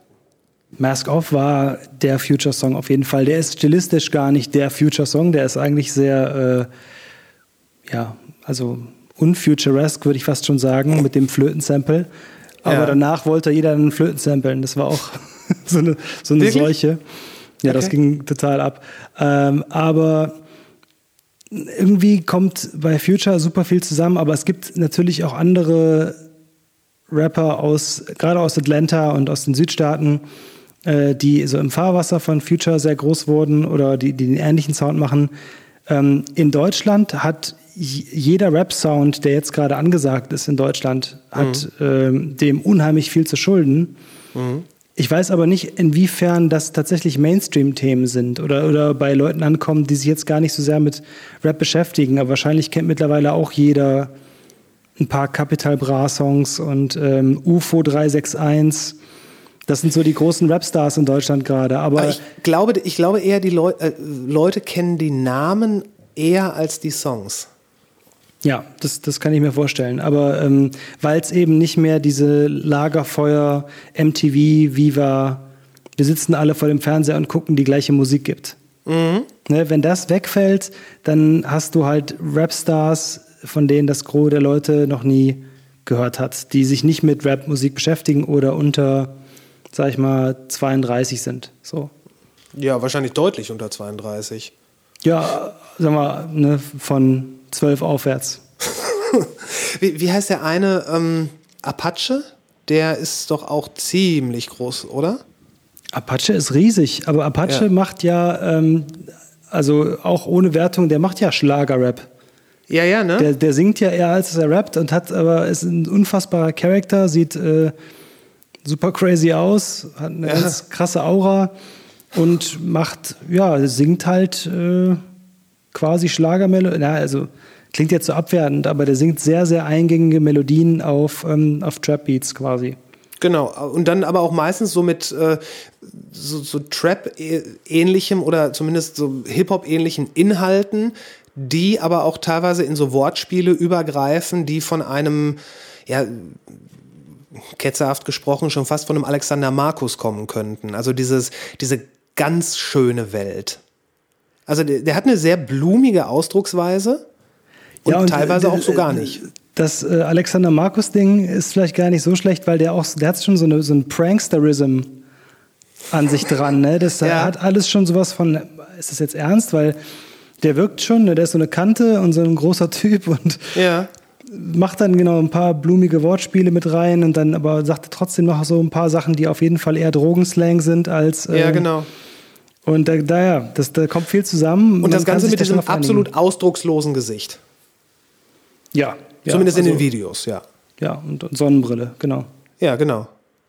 Ja, ob das dann so, das ist vielleicht auch noch sowas, was, äh, was mittlerweile ist. Man, man erkennt nicht mehr so genau, was jetzt Charakter ist und was jetzt, äh, was jetzt wirklich dahinter steht. Ja gut, wa- was könnte mehr äh, Zeitgeist sein als das? Als ähm, war nicht so gemeint, haha, alles nur Prank. Und Ja. ähm, nichts, nichts hat mehr Konsequenzen. Ich meine, das, das ist ja das ist ja das Zeitgeist-Thema schlechthin. Wo einige widersprechen würden und sagen, äh, alles hat viel mehr Konsequenzen, gerade durch ähm, die Internetpolizei und so weiter ähm, oder die Twitter-Polizei. Ähm, glaubst, du, das ist, glaubst du, das ist was? Glaubst du, Sachen haben weniger oder mehr Konsequenzen? Ich glaube, ähm, auf Sachen wird schneller hingewiesen. Ja. Ich glaube, dass sich ähm, im Internet Dynamiken schneller entwickeln, um gemeinsam auf Sachen hinzuweisen, wertfrei gesprochen. Aber die Konsequenzen, die muss ich erst noch sehen. Also wenn wir jetzt, wenn wir jetzt davon ausgehen, ohne jetzt groß tagespolitisch zu werden, aber ähm, soweit ich weiß, hat Dieter nur seine Show noch und soweit ich weiß, wurde ein, diese unsägliche letzte Instanz-Talkrunde, wo ähm, verschiedene äh, A bis F-Promis, deutsche A bis F-Promis, biodeutschen Ursprungs über Rassismus sprechen wollten. Soweit ich weiß, wurde die zweimal ausgestrahlt und lief im November schon. Und jeder von denen hat, glaube ich, auch noch seinen Job. Also ähm, das möchte Ja. ich erstmal sehen, dass, dass da wirklich, äh, abgesehen von so Leuten wie bei Harvey Weinstein, tatsächlich mal äh, Konsequenzen passieren. Ich, ich meine, es könnte ja sein, dass sowas wie äh, be besagte äh, letzte Instanzsendung als auch äh, zum Beispiel dieser viel diskutierte Artikel im Tagesspiegel, ähm, wenn so, ich meine, wenn sich nur irgendein Typ vom Marketing die Dokumentation äh, Das Dilemma mit den sozialen Medien angeguckt hat, dann würde der wissen, ey, wir machen jetzt irgendwas, ob wir wissen, dass das blöd ist oder nicht und ob das unsere Meinung ist, vollkommen egal. Die Chancen stehen gut, dass sich dann gewisse Kräfte auf Twitter sehr schnell, sehr laut empören werden. Und wir können aus so, einer, aus so einem Format wie der letzten Instanz irgendwas machen, was mit einmal tagespolitisch relevant wird. Ja, das, ist nur eine Vermutung, ob, ob sowas. Ich würde es machen, wenn ich, wenn ich einen Sender hätte und Geld verdienen müsste. Das sind auf jeden Fall, also das sind Dinge, die äh, oder, oder Herangehensweisen, die hundertprozentig ähm, benutzt werden. Ne? Die, die Mimification von allen Dingen ist super wichtig. Ähm, bei derart schlimmen Sachen wie, wie der letzten Instanz, ich glaube, dass da einfach, da sitzen noch genug Leute, denen einfach alles, die gar nichts peilen, so in den Redaktionen. Äh, gleichzeitig, ne, das ist die gleiche Produktionsfirma, die hart aber fair macht. Also die wissen auch, welche Trigger sie drücken müssen, damit Leute sich zu Recht aufregen. Hm, wahrscheinlich ist es eine, ist eine Mischung aus Perfidität und, und Kalkül? Kalkül und aber die, die, also eventuell Kalkül, singuläres Kalkül von einigen, die auf ähm, flächendeckende Ignoranz trifft. Und ähm, Ja. da brauchen wir auch noch eine Weile, bis wir da gesamtgesellschaftlich in Deutschland an einem anderen Punkt sind. Äh, da- Das ganz sicher. Also ich habe, ich wusste vorher nicht, dass es die letzte Instanz gibt, weil das, ähm, ich weiß, dass es irgendeine komische Mittelalter-Band, glaube ich, gibt, die heißt die letzte Instanz. Ich wusste nicht, dass es äh, als Sendung äh, das Ganze auch gibt mit durchaus mittelalterlichen Ansichten. Ich, ich habe mir, ich habe dann im Nachhinein das Ganze mir in der Mediathek mal angeguckt. Und äh, ja, das, das sind so die Meinungen von Leuten, die sich noch nie darüber Gedanken gemacht haben und dann mal eben gefragt werden. Und, Ja, und, äh, also so, genau, so stammtischmäßig. Und das wäre, Ja, ja. also das, das Problem ist, wenn man das als Konzept einer Sendung ausgibt. Aber ich weiß auch gar nicht genau, wie wir von der Musik da hingekommen sind, aber äh, es ging um Konsequenzen, ne? um, um, ähm, Genau, genau. Und um, um Internet-Mentalitäten und so weiter. Ja. Genau. genau. Ja. Ja, also wie gesagt, ich, ich, ich, sehe, ich sehe nicht, dass äh, diese, diese, dieser Boogeyman Cancel Culture, Ja. der immer wieder ausgerufen wird, dass der tatsächlich so greift, dass Leute wirklich mal Konsequenzen spüren würden, wenn sie sich ähm, kalkuliert oder nicht komplett daneben benehmen. Sehe ich, sehe ich hierzulande auch überhaupt nicht. Hm. Also- ich ich meine, Kanye darf auch noch immer Tracks machen. so, weißt du? Und, Ja. Äh, soll, soll er auch, aber ähm, Aber er macht ja jetzt Jesus. nur noch Tracks für Jesus. Er macht jetzt Tracks für, und ganz ehrlich, so ein, ein gutes Kanye West Gospel Album wäre musikalisch der Shit. Also hat er ja auch ein okayes gemacht letztens, aber ähm, ne, ist, Musik im Namen des Herrn ist ja, ist ja oft sehr, sehr, sehr gut musikalisch. Ja, absolut, weil wenn, wenn dann auch noch inbrünstig äh, vorgetragen, das, das kann schon was sein. Aber gerade, also es ist natürlich auch was, ich, was extrem aus der Zeit fällt, weil gerade so grenzgängerische Typen wie Kanye West, wenn dann mit einem Mal so dieser Punkt zu etwas kommt, was, wo der Reflex ist, wenn der sich jetzt zu Gott bekehrt, äh, das ist ja was Rückständiges. Das ist ja so der, der automatische Reflex in der Internetgesellschaft, in der wir und Informationsgesellschaft, in der wir heute leben. Ich glaube, das hat mindestens so viele Leute verstört, wie äh, als er gesagt hat, dass er jetzt Präsident werden will. Ich, ähm, meinst du, dass es jetzt ein anderes Verhältnis äh, oder man hat jetzt ein anderes Verhältnis dazu, wenn äh, Kanye sagt, er, ist, ne, er will nur noch christlich leben und Musik schreiben? Das ist anders aufgenommen worden als zum Beispiel die christliche Phase von Bob Dylan, wo er dann gesagt hat, okay, ich, ich äh, konvertiere jetzt zum Christentum und mache jetzt drei, vier Alben, die, ähm, ne, die den Gospel quasi, also nicht die Gospelmusik, aber die, die, ähm, die Botschaft verkünden. Ich frage mich, ob das in den 70ern auch schon so aufgenommen wurde, als, als eher eine, eine rückständige, konservative, ja, konservativer Turn. Ich, glaub, ich glaube ja. Ich glaube, zu einem gewissen Anteil wurde das so aufgenommen, wobei Bob Dylan ja unter anderem sich darum Verdienst gemacht hat, dass er immer mit den Erwartungen an seine Person gebrochen hat. Äh, Kanye übrigens auch. Ähm, Anders. Ander Ja, ja, ja, es ist anders. Ähm, ja, ich, ich, ich glaube, die, die Reaktionen waren da ähnlich, weil wir zumindest von, von der Mentalität von vielen in vergleichbaren Zeiten leben. Das ähm, damals war Umbruchstimmung, heute ist Umbruchstimmung. Wir wissen, dass damals auch wirklich Umbruch war. Wir wissen nicht, ob dieses Mal wirklich Umbruch ist. Aber ich glaube so, die Reaktion ist im ersten Moment immer so ein, okay, der, der, der besinnt sich jetzt auf alte Werte. Und das wird erstmal gleichgesetzt mit Kontrafortschritt. Würde ich vermuten. Ich glaube, das stimmt. Also ähm, das ist dann oft so dieses Gefühl von, also oder es kommt oft in Krisenzeiten wahrscheinlich, ne? Das ist so- Sozialwissenschaftler sagen, das kommt in Krisenzeiten, dass, dass Leute sich ähm, massiv zur Religion wenden oder zumindest in Glaubensgemeinschaften zusammenfinden. Äh, was, was wir ja jetzt auch im letzten Jahr gesehen haben, nicht Hinwendung zur Religion, sondern zu äh, anderen äh, celestrischen Themen. Ja, voll. Ich, ja, das ist auch so ein Ding, ne, dass dieses, äh, dass Astrologie wieder so, also eine rechte Esoterik und, äh, und Astrologie im, für, den, für, für die eher woke Linke Ja, ja meistens, Ersatz, meistens, als Ersatzreligion, ja. meistens praktiziert von den Leuten, die auch ähm, große Homöopathie-Fans sind. Ja, die würde ich, glaube ich, fast schon eher in die, also in die rechte Esoterik stecken, aber. Würdest du? Ah, manche.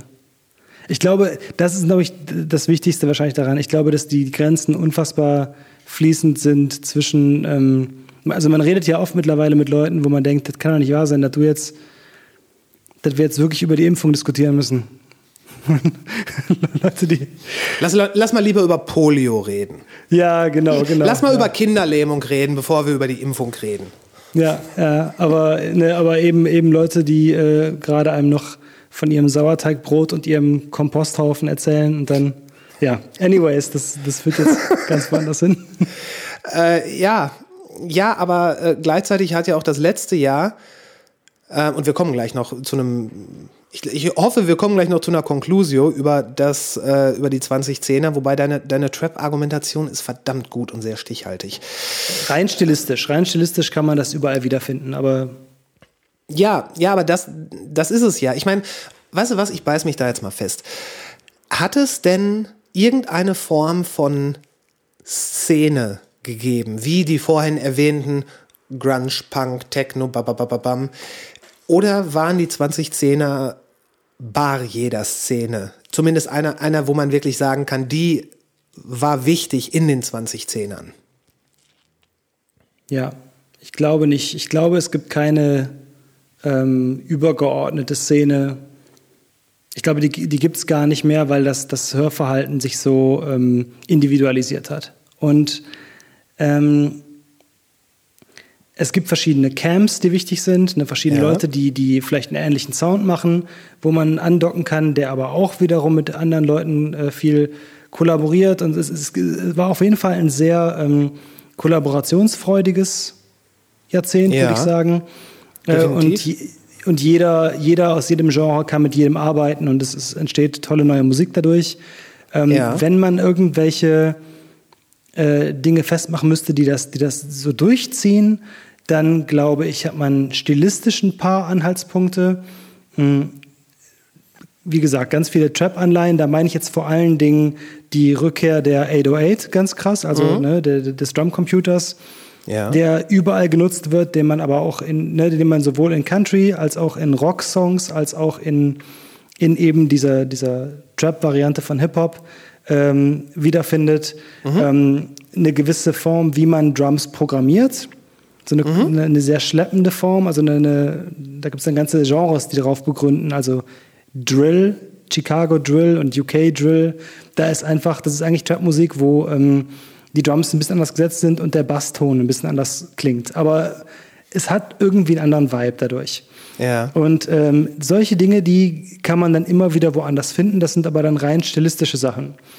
Ähm, das, das Grundgefühl, was dadurch erzeugt würde, wenn du dir die, den Anfang des Jahrzehnts anschaust, hast du ganz viel äh, so drogig vernebelte, ja, also so Chillwave nannte man Ja, das. ja, ne? so, ja, ja, genau. Da, da wo auch ASAP Rocky äh, auf dem ersten Mixtape äh, Purple, Purple, wie hieß es noch?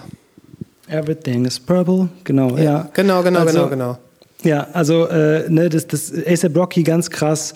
Ähm, Clams Casino hieß der Producer damals, der hat Ja. ganz viel in die Richtung gemacht. Dann gab es immer Cloud Rap und Cloud Rap war genau, war eigentlich ein, ein Joke, weil ähm, das eben so wolkig und ne, internetmäßig klang.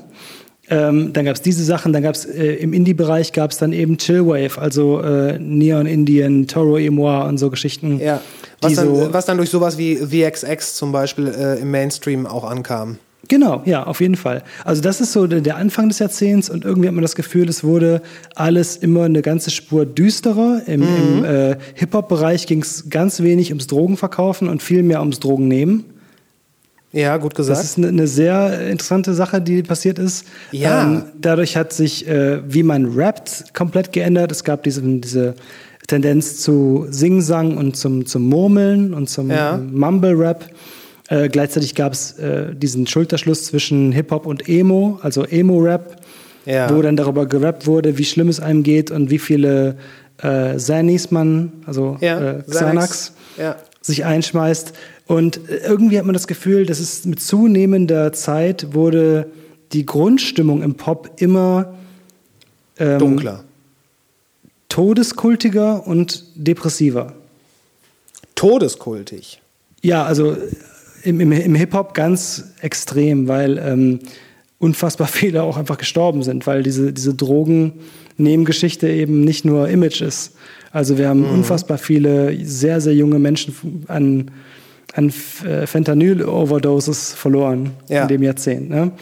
Ja. Ähm, aber das war eigentlich die Grundstimmung, von der sich Pop und RB und äh, auch teilweise Indie-Sachen komplett auch beeinflusst haben lassen, meiner Meinung nach.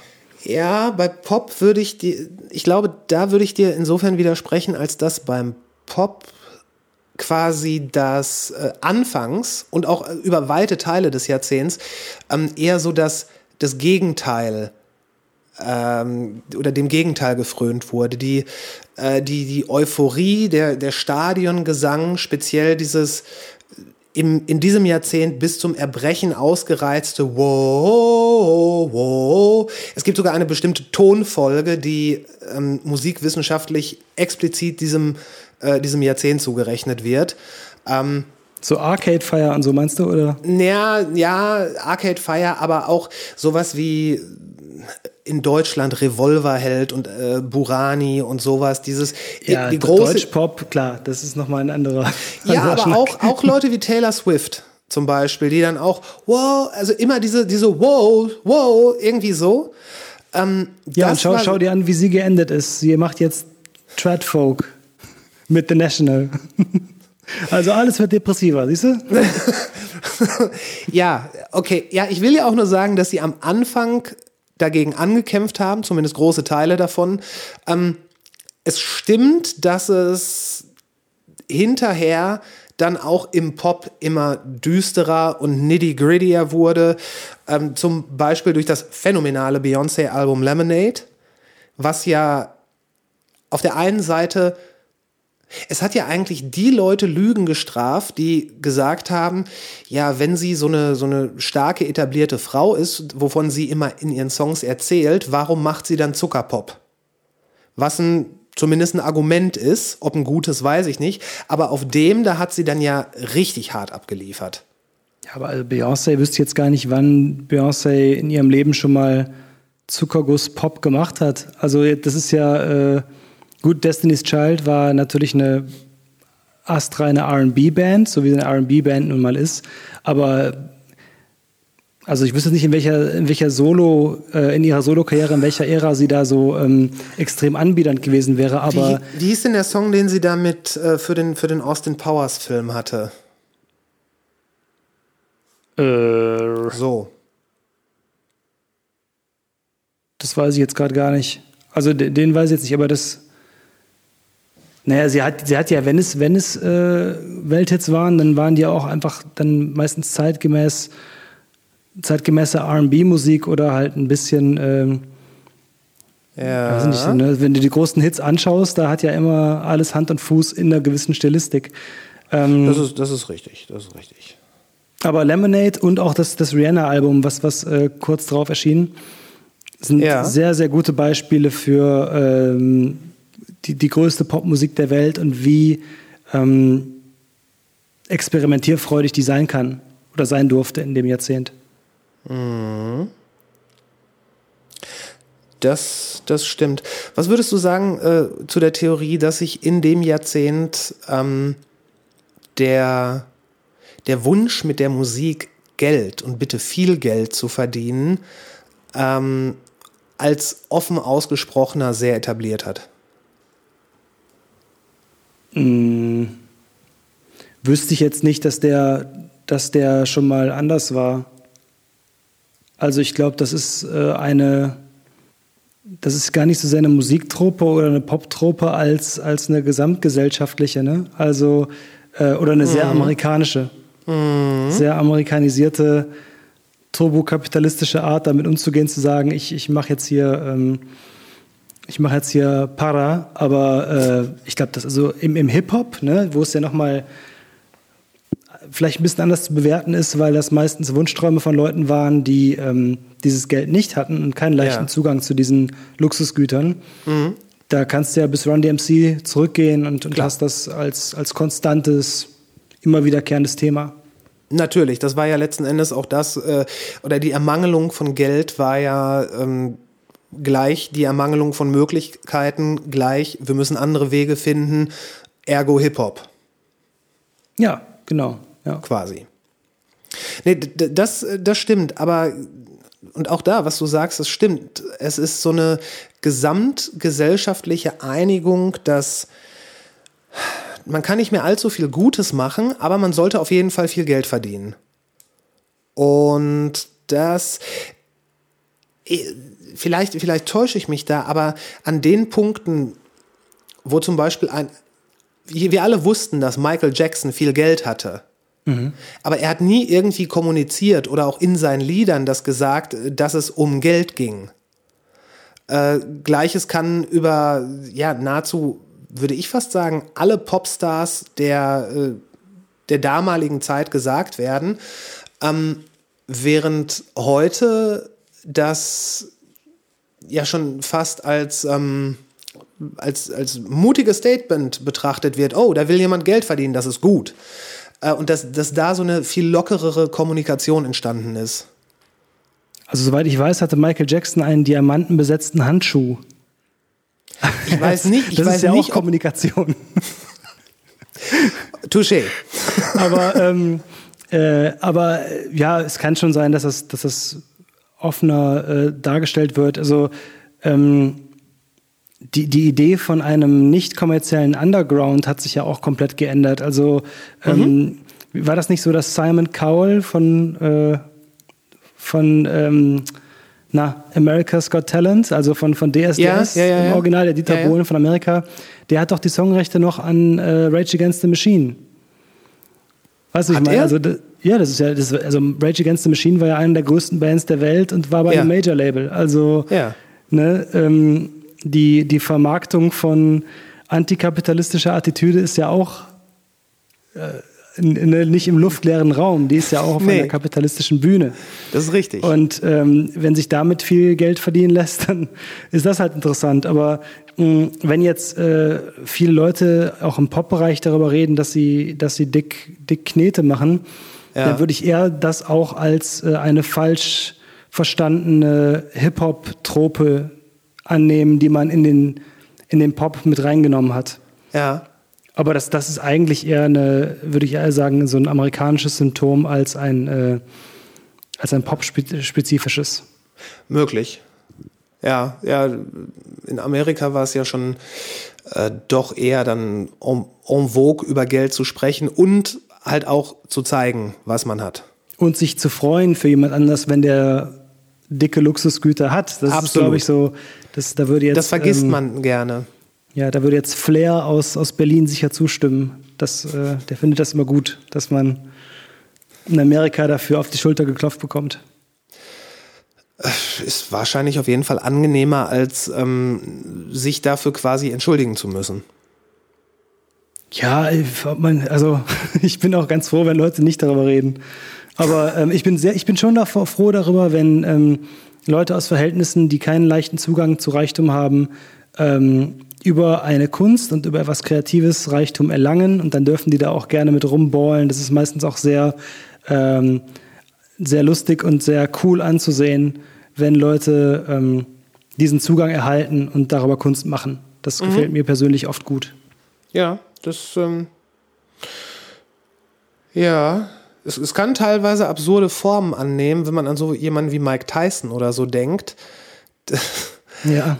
Aber ich meine, Oder der, den Wendler. hatte der jemals Geld? Ich, ich dachte, der, also der, wie kann man denn kein Geld machen mit so viel Platten, die er verkauft? Aber der hat, der, der hat glaube ich, so Geldprobleme auch, ne? Ja, also eh, seit, seit Jahren hört man ja immer nur, dass er Geldprobleme hat. Und kurz vorher war er ja noch so der Up and Coming. Nur wenn du quasi von Up and Coming direkt zu Pleite gehst, da fehlt dazwischen ja der Teil, wo du das Leben hättest eigentlich genießen müssen. Ich glaube, das äh, geht sehr vielen Leuten so, die Mhm. schnell über, ähm, über Popkultur, über Musik oder über äh, das Medienbillet zu Geld kommen.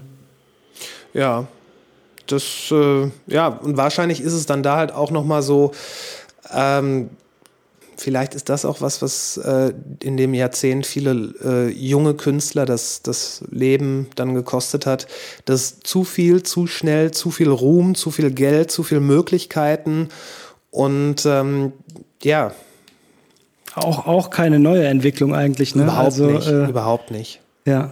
Im Gegenteil, das ist ja eigentlich so die, äh, die ja, was Showbiz angeht, die älteste Geschichte der Welt. Wer, wer jung direkt oder am Ende sehr jung, Beispiel Macaulay Corkin, ähm, wer da zu schnell zu viel bekommt, ähm, da ist es nicht selten, dass der komplett die Gleise verlässt. Ja, ja das stimmt. Und ja, ich meine, der, der Club der 27er Ja, wird ja auch schon eine ganze Weile geführt, ja. Richtig. Zuletzt von der äh, auch im letzten Jahrzehnt sehr relevanten äh, Amy Winehouse äh, tragischerweise verstärkt. Ja. Hast du auf dem Schirm, wann Amy Winehouse verstorben ist? Nee. Welchem Jahr? Ich weiß es auch gerade nicht, aber das ist. Also ich ich würde erinnere mich sehr gut an den Tag, aber ich weiß nicht genau, ob es noch in unser Jahrzehnt fällt. Ich glaube aber schon, ne?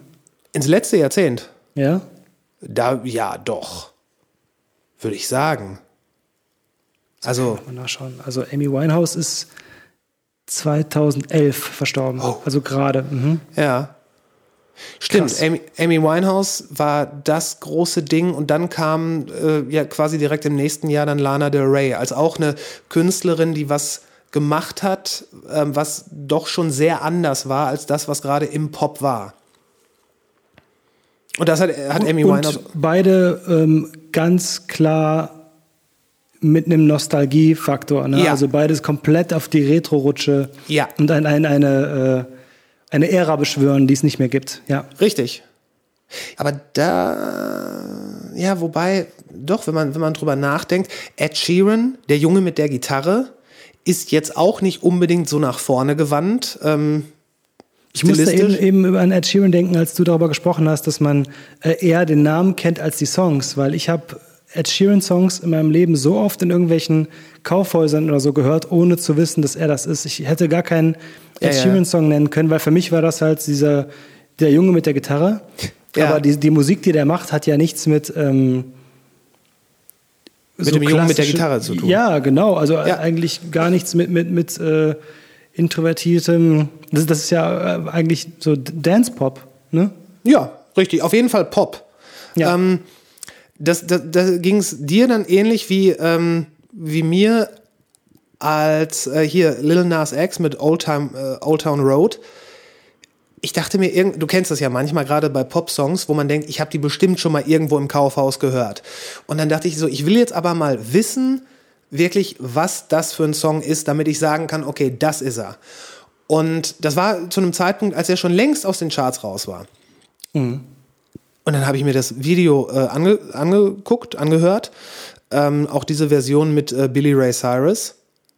Und ich kann, ich konnte echt sagen, okay, den Song hast du noch nie gehört. Das, Ah war ja? einer, Okay. Das war einer, der zu dem Zeitpunkt, der- ich weiß nicht, wie viele hundert Millionen Klicks das Video hatte und all das und sowieso ewig lange auf Platz eins, tausendmal gespielt, ges- einer der meist gestreamten, babababam. Und ich dachte, okay, ich habe den echt noch nie gehört. Ja. Und war nicht schlecht, also war witzig. Ja, aber das, das fand ich auch krass. Also ich hatte den schon gehört, aber ich hatte auch das Gefühl, oder ich hatte auf jeden Fall den, den Effekt, ich lese die ganze Zeit darüber, jetzt muss ich mal aktiv den drauf machen, um zu raffen, was das eigentlich für ein Song Genau. ist. Ich hatte den Genau. dann schon ein paar Mal gehört gehabt irgendwie, aber da war dann so, ah, okay, der war's, der, der Track. Ja, ja, okay, verstehe. Aber äh, ja, voll. Das ist tatsächlich auch mir bei dem Song äh, im Gedächtnis geblieben, dass ich da aktiv jetzt mal hören wollte, worüber ich die ganze Zeit lese. Das ist ja auch mittlerweile, dass man so ein bisschen manchmal aus, aus Memes oder so die Nachrichten. Also man, man äh, kommt über ein Meme im Internet dazu, mal nachzugucken, was eigentlich, worauf es eigentlich Bezug nimmt. Auf welches tagesaktuelle Geschehen. Hast du das manchmal, wenn du bei, bei Instagram äh, so durchscrollst und du siehst dann einfach nur ein Bild, also das Gesicht von irgendeinem bekannten Künstler, dass du dann manchmal auch denkst, oh Gott, hoffentlich ist der nicht tot? Ja, und oft ist er dann auch tot. Ne? Ja. Also jetzt gerade so gerade ist es, äh, ja, stimmt. Also da hatte ich, ich habe tatsächlich von vielen Leuten, gerade so aus dem Musikbereich, die dann gestorben sind, äh, über, darüber erfahren, dass die gestorben sind, weil man vermehrt Bilder auf Instagram von denen gesehen hat. Ja, und vor allen Dingen auf Twitter, ne? weil Trending on Twitter, das ist immer das Ding, wenn du rechts oben siehst, äh, einen Namen, den du lange nicht mehr hast aufpoppen sehen und auf einmal steht dann da Kobe Bryant und dann erschreckt man sich und dann ist so, oh Gott, der ist wirklich tot. Also das, das ist ganz oft. Ich habe unglaubliche Schwierigkeiten mit Twitter. Ich, ich, äh, mein Twitter-Game ist not strong, würde ich sagen. Das könnt, könnte auch ähm, healthy sein. Ja, das, das hört man häufig, dass, dass gerade auf Twitter so ähm, diese ganzen äh, Enragement-Sachen sehr schnell und sehr hart hochkochen. Ja, also wie gesagt, also ich, ich glaube, dass also in diesem Cancel Culture Diskussion sehe ich das nicht. Ich, ich sehe, dass, dass da sich gewisse Mob-Mentalitäten äh, äh, auftun auf Twitter schnell. Aber das ist eben auch einfach immer noch nur Twitter. Aber ähm, trotzdem ist das einfach die stressigste Form von Social Media, glaube ich. Also wirklich die, wo, ähm, wo der I, I gotcha-Effekt. Also du Ja. sagst jetzt was oder du machst irgendwas oder hast eine Meinung da und dazu und jetzt äh, muss ich schnellstmöglich reagieren und dann scrollst du auch schon wieder weiter runter. Das ist, also ich glaube nicht, dass das eine, eine sehr gute Debattenplattform ist. War ja auch Das als solche nicht. gar nicht gedacht. Eben, ja. Die war ja eigentlich gedacht, um, äh, dass du schreibst, at mfbrim ist gerade eine Pizza an der Ecke, schmeckt gut. So.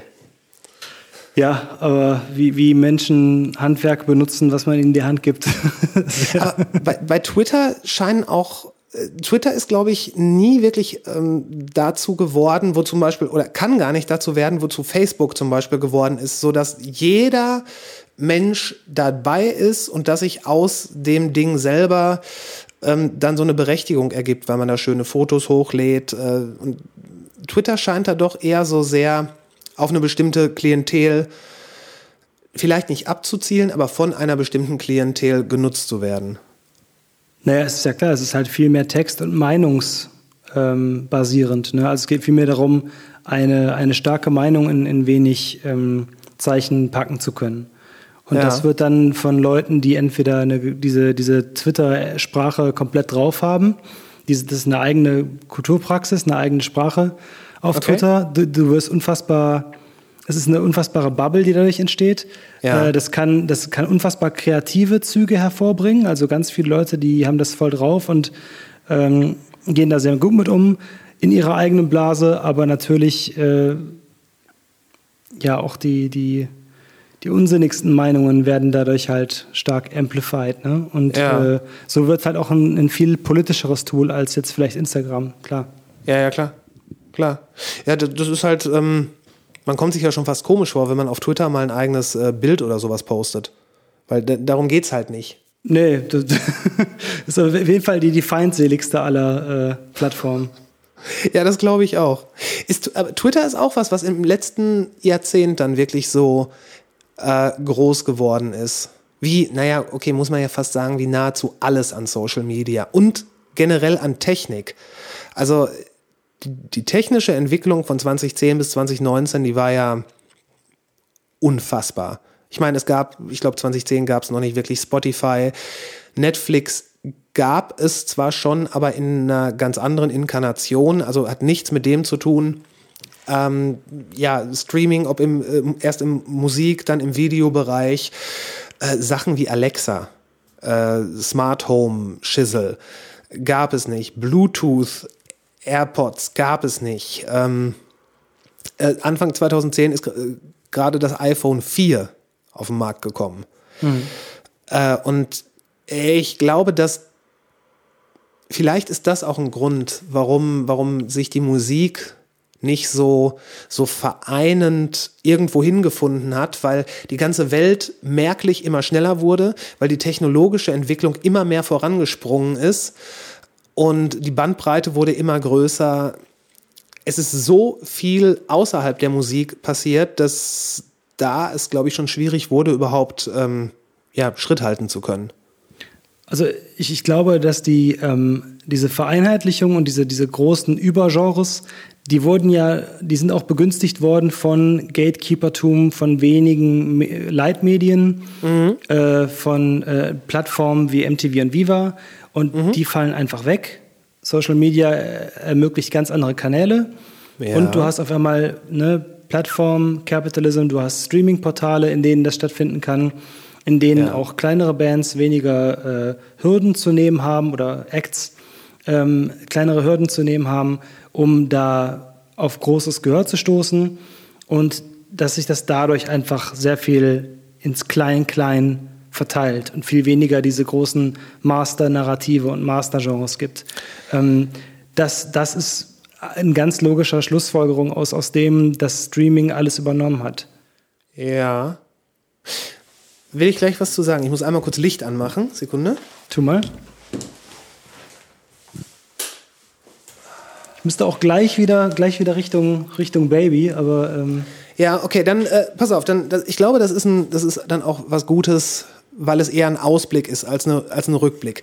Also, wir halten fest, Trap war auf jeden Fall stilprägend. Wir konnten keine ähm, stilistisch äh, eindeutige äh, Sache festmachen, wo man sagen kann, dafür standen die 2010er.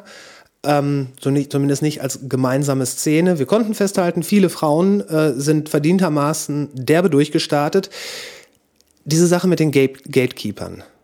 Ich habe neulich gelesen, und das, das finde ich irgendwie stimmig, dass auch wenn es jetzt keine, keine Gatekeeper mehr so in Persona gibt, aber dass Algorithmus und letzten Endes auch die Companies wie Spotify selber durch den Algorithmus oder durch bestimmte Praktiken ja quasi als, Gate, als neue Gatekeeper fungieren. Was, äh, was glaubst du? Also ein Algorithmus ist immer auch die Meinung eines Programmierers. Ja. Insofern stimmt das. Ähm, äh, dann ist aber die Frage, ist der Algorithmus, ähm, äh, hat der eine kuratorische Funktion? Ist das jemand ein Redakteur? Nein, das ist, das ist eine Sache, die, also der Algorithmus an sich, der hat ja ein anderes Ansinnen, ein Vermehrungsansinnen. Genau. Also mehr Hörer reinkriegen, mehr Kapital generieren in dem Fall und so. Ähm, deswegen sind auf, auf Streaming-Plattformen so Sachen wie, ähm, wie Chill Hop, also so Beats to Study to, so erfolgreich, ne? dass Leute halt jazzy Beats machen, äh, zu denen man dann super so als, die man so im Hintergrund laufen lassen kann. Ja, ja. Ne, das sind Sachen und davon kriegt man dann tausend Sachen angezeigt. Also das so, so ähm, das ist ein gutes Beispiel für wie ein Algorithmus und wie ein Hörverhalten halt sich gegenseitig so hochschrauben kann und das auch die Musikproduktion verändert. Ne? Ähm, Gatekeeper, ja, würde ich jetzt gar nicht so sehr sagen, weil im Endeffekt kannst du, ähm, wenn du also es war nie leichter, zu Hause mit deinen Freunden in eine Handykamera äh, zu rappen oder zu singen oder so und damit ganz viele Leute zu erreichen. Da muss es dann auch gar nicht unbedingt nur der Algorithmus, das, da musst du halt dann natürlich auch Unterstützung haben, dass irgendwer mit vielen Followern oder so das sieht und dann das abpickt. Aber die äh, Hürde, das zu kreieren und irgendwo hochzuladen, die es früher gab, du brauchst Kohle fürs Studio, Kohle Genau. für Promotion und so weiter, die ist geringer denn je. Ja, das ist äh, zweifelsohne. Aber ist dann nicht auch äh, gleichzeitig die Sache, dass weil viel mehr Leute kreativ werden können und das auch tun, ich meine teilweise was selbst auch sowas wie TikTok gemacht wird, das ist kreativ. Keine Total. Frage. Ja. Ähm, aber wenn das dann nicht, nicht, sagen wir mal, ein ausgewählter Kreis von tausend versucht, die kreativ sein können, sondern, sondern wenn es ein gar nicht mehr so ausgewählter Kreis von einer Million versucht und die alle was hochladen ähm, und es überhaupt einen Algorithmus gibt, der das Ganze auf irgendeine Art und Weise filtert und leitet, ähm, ist es dann wirklich leichter für, den, für die kleinen Künstler geworden oder ist es nur leichter für die, die genau das Social Media Game vernünftig drauf haben? Und ist das jetzt an die Stelle von dem getreten, dass man früher Geld verdienen musste für ein Studio und dann bei den Plattenproduzenten Klinken putzen? Ja, aber das kostet dich ja nichts. Also äh, man muss jetzt gar nicht irgendwie das, also wertfrei, ähm, kostet es dich eigentlich wenig, eine Social-Media-Plattform sehr gut zu verstehen. Was dich kostet, Ja. ist, wenn du Klicks kaufst, um, um äh, den Algorithmus zu überlisten und auf einmal nach zwei Tagen mehr Klicks hast als die neue Drake-Single. Das gibt's ja auch sehr oft im, im deutschsprachigen Musikbereich, ähm, wo es einfach offensichtlich ist. Gibt's das Aber- immer noch? Ich oh dachte- ja, komplett. Es gibt, Wirklich? halt, es gibt wirklich äh, Underground-Rapper, die mit ihrer zweiten Single am ersten Tag Klickzahlen erreichen, die äh, und dann aber 16 Tickets verkaufen, wenn sie auf Tour gehen. So, ne, es ist, äh, es ist Okay. unsinnig. Ja, ja, das allerdings. ist Quatsch. Ja, klar. Aber ähm, ja, es gibt natürlich immer noch, immer noch Hürden und es gibt immer noch ähm, Dinge, die einen einschränken, groß zu werden. Aber ähm, die Möglichkeiten waren nie weniger reglementiert als, als zu Zeiten, als man richtig viele CDs verkauft hat. Ja, das stimmt. Das stimmt. Julian, das war mal wieder super. Auch wenn wir, wenn wir nicht die eine Szene der 20, 2010er gefunden haben, weil es sie nach bestem Wissen und Gewissen nicht gibt. Ähm, ich werde in den Shownotes auf jeden Fall dich auf Twitter und äh, natürlich We Almost Lost Bochum und all, all the good stuff verlinken. Ich danke dir für deine Zeit und äh, wenn du den Leuten noch irgendwas mit auf den Weg geben möchtest, ist jetzt der beste Moment dafür. Stresst euch nicht. Alles wird gut. Ne? Alle, alle locker bleiben, kriegen wir schon hin. Ne, ich habe ich hab nichts zu. Ich, will, ich, bin, ich bin so dann mit Dinge promoten oder irgendwas anpreisen. Ich äh, danke dir einfach nur für ähm, die Einladung, die abermalige. Und äh, ja, freue mich, freu mich, dass äh, Podcasting eben auch eine Sache ist, die im letzten Jahrzehnt so groß geworden ist und, Und die das- auch ja, jeder machen kann mit minimalstem ja. Aufwand. Ja, minimalsten stimmt. finanziellen äh, Möglichkeiten. Alright, alles klar. Dann äh, sag ich Gruß nach Köln. Ähm, hab einen guten Abend, danke und äh, bis zum nächsten Mal. Und äh, ja, ich hoffe, dass der Kickstarter noch auf das 400-prozentig Fache kommt. Da müsst ihr euch allerdings wirklich irgendwie was Fettes noch einfallen lassen. Ja, überlegen wir noch. Aber ey, viele Grüße in den Pott, beste Gegend. Und wir sind raus. Gibt's Meinungen, Anmerkungen, Richtigstellungen oder Hinweise, dann immer her damit. Schreibt eine Mail und äh, schaut euch mal diesen unglaublichen Kickstarter an. Den Link findet ihr in den Show Notes. Vergesst nicht, natürliche Ausrede zu abonnieren.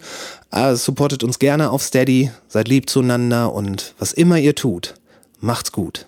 Bis später. Dicker Kuss. Mua.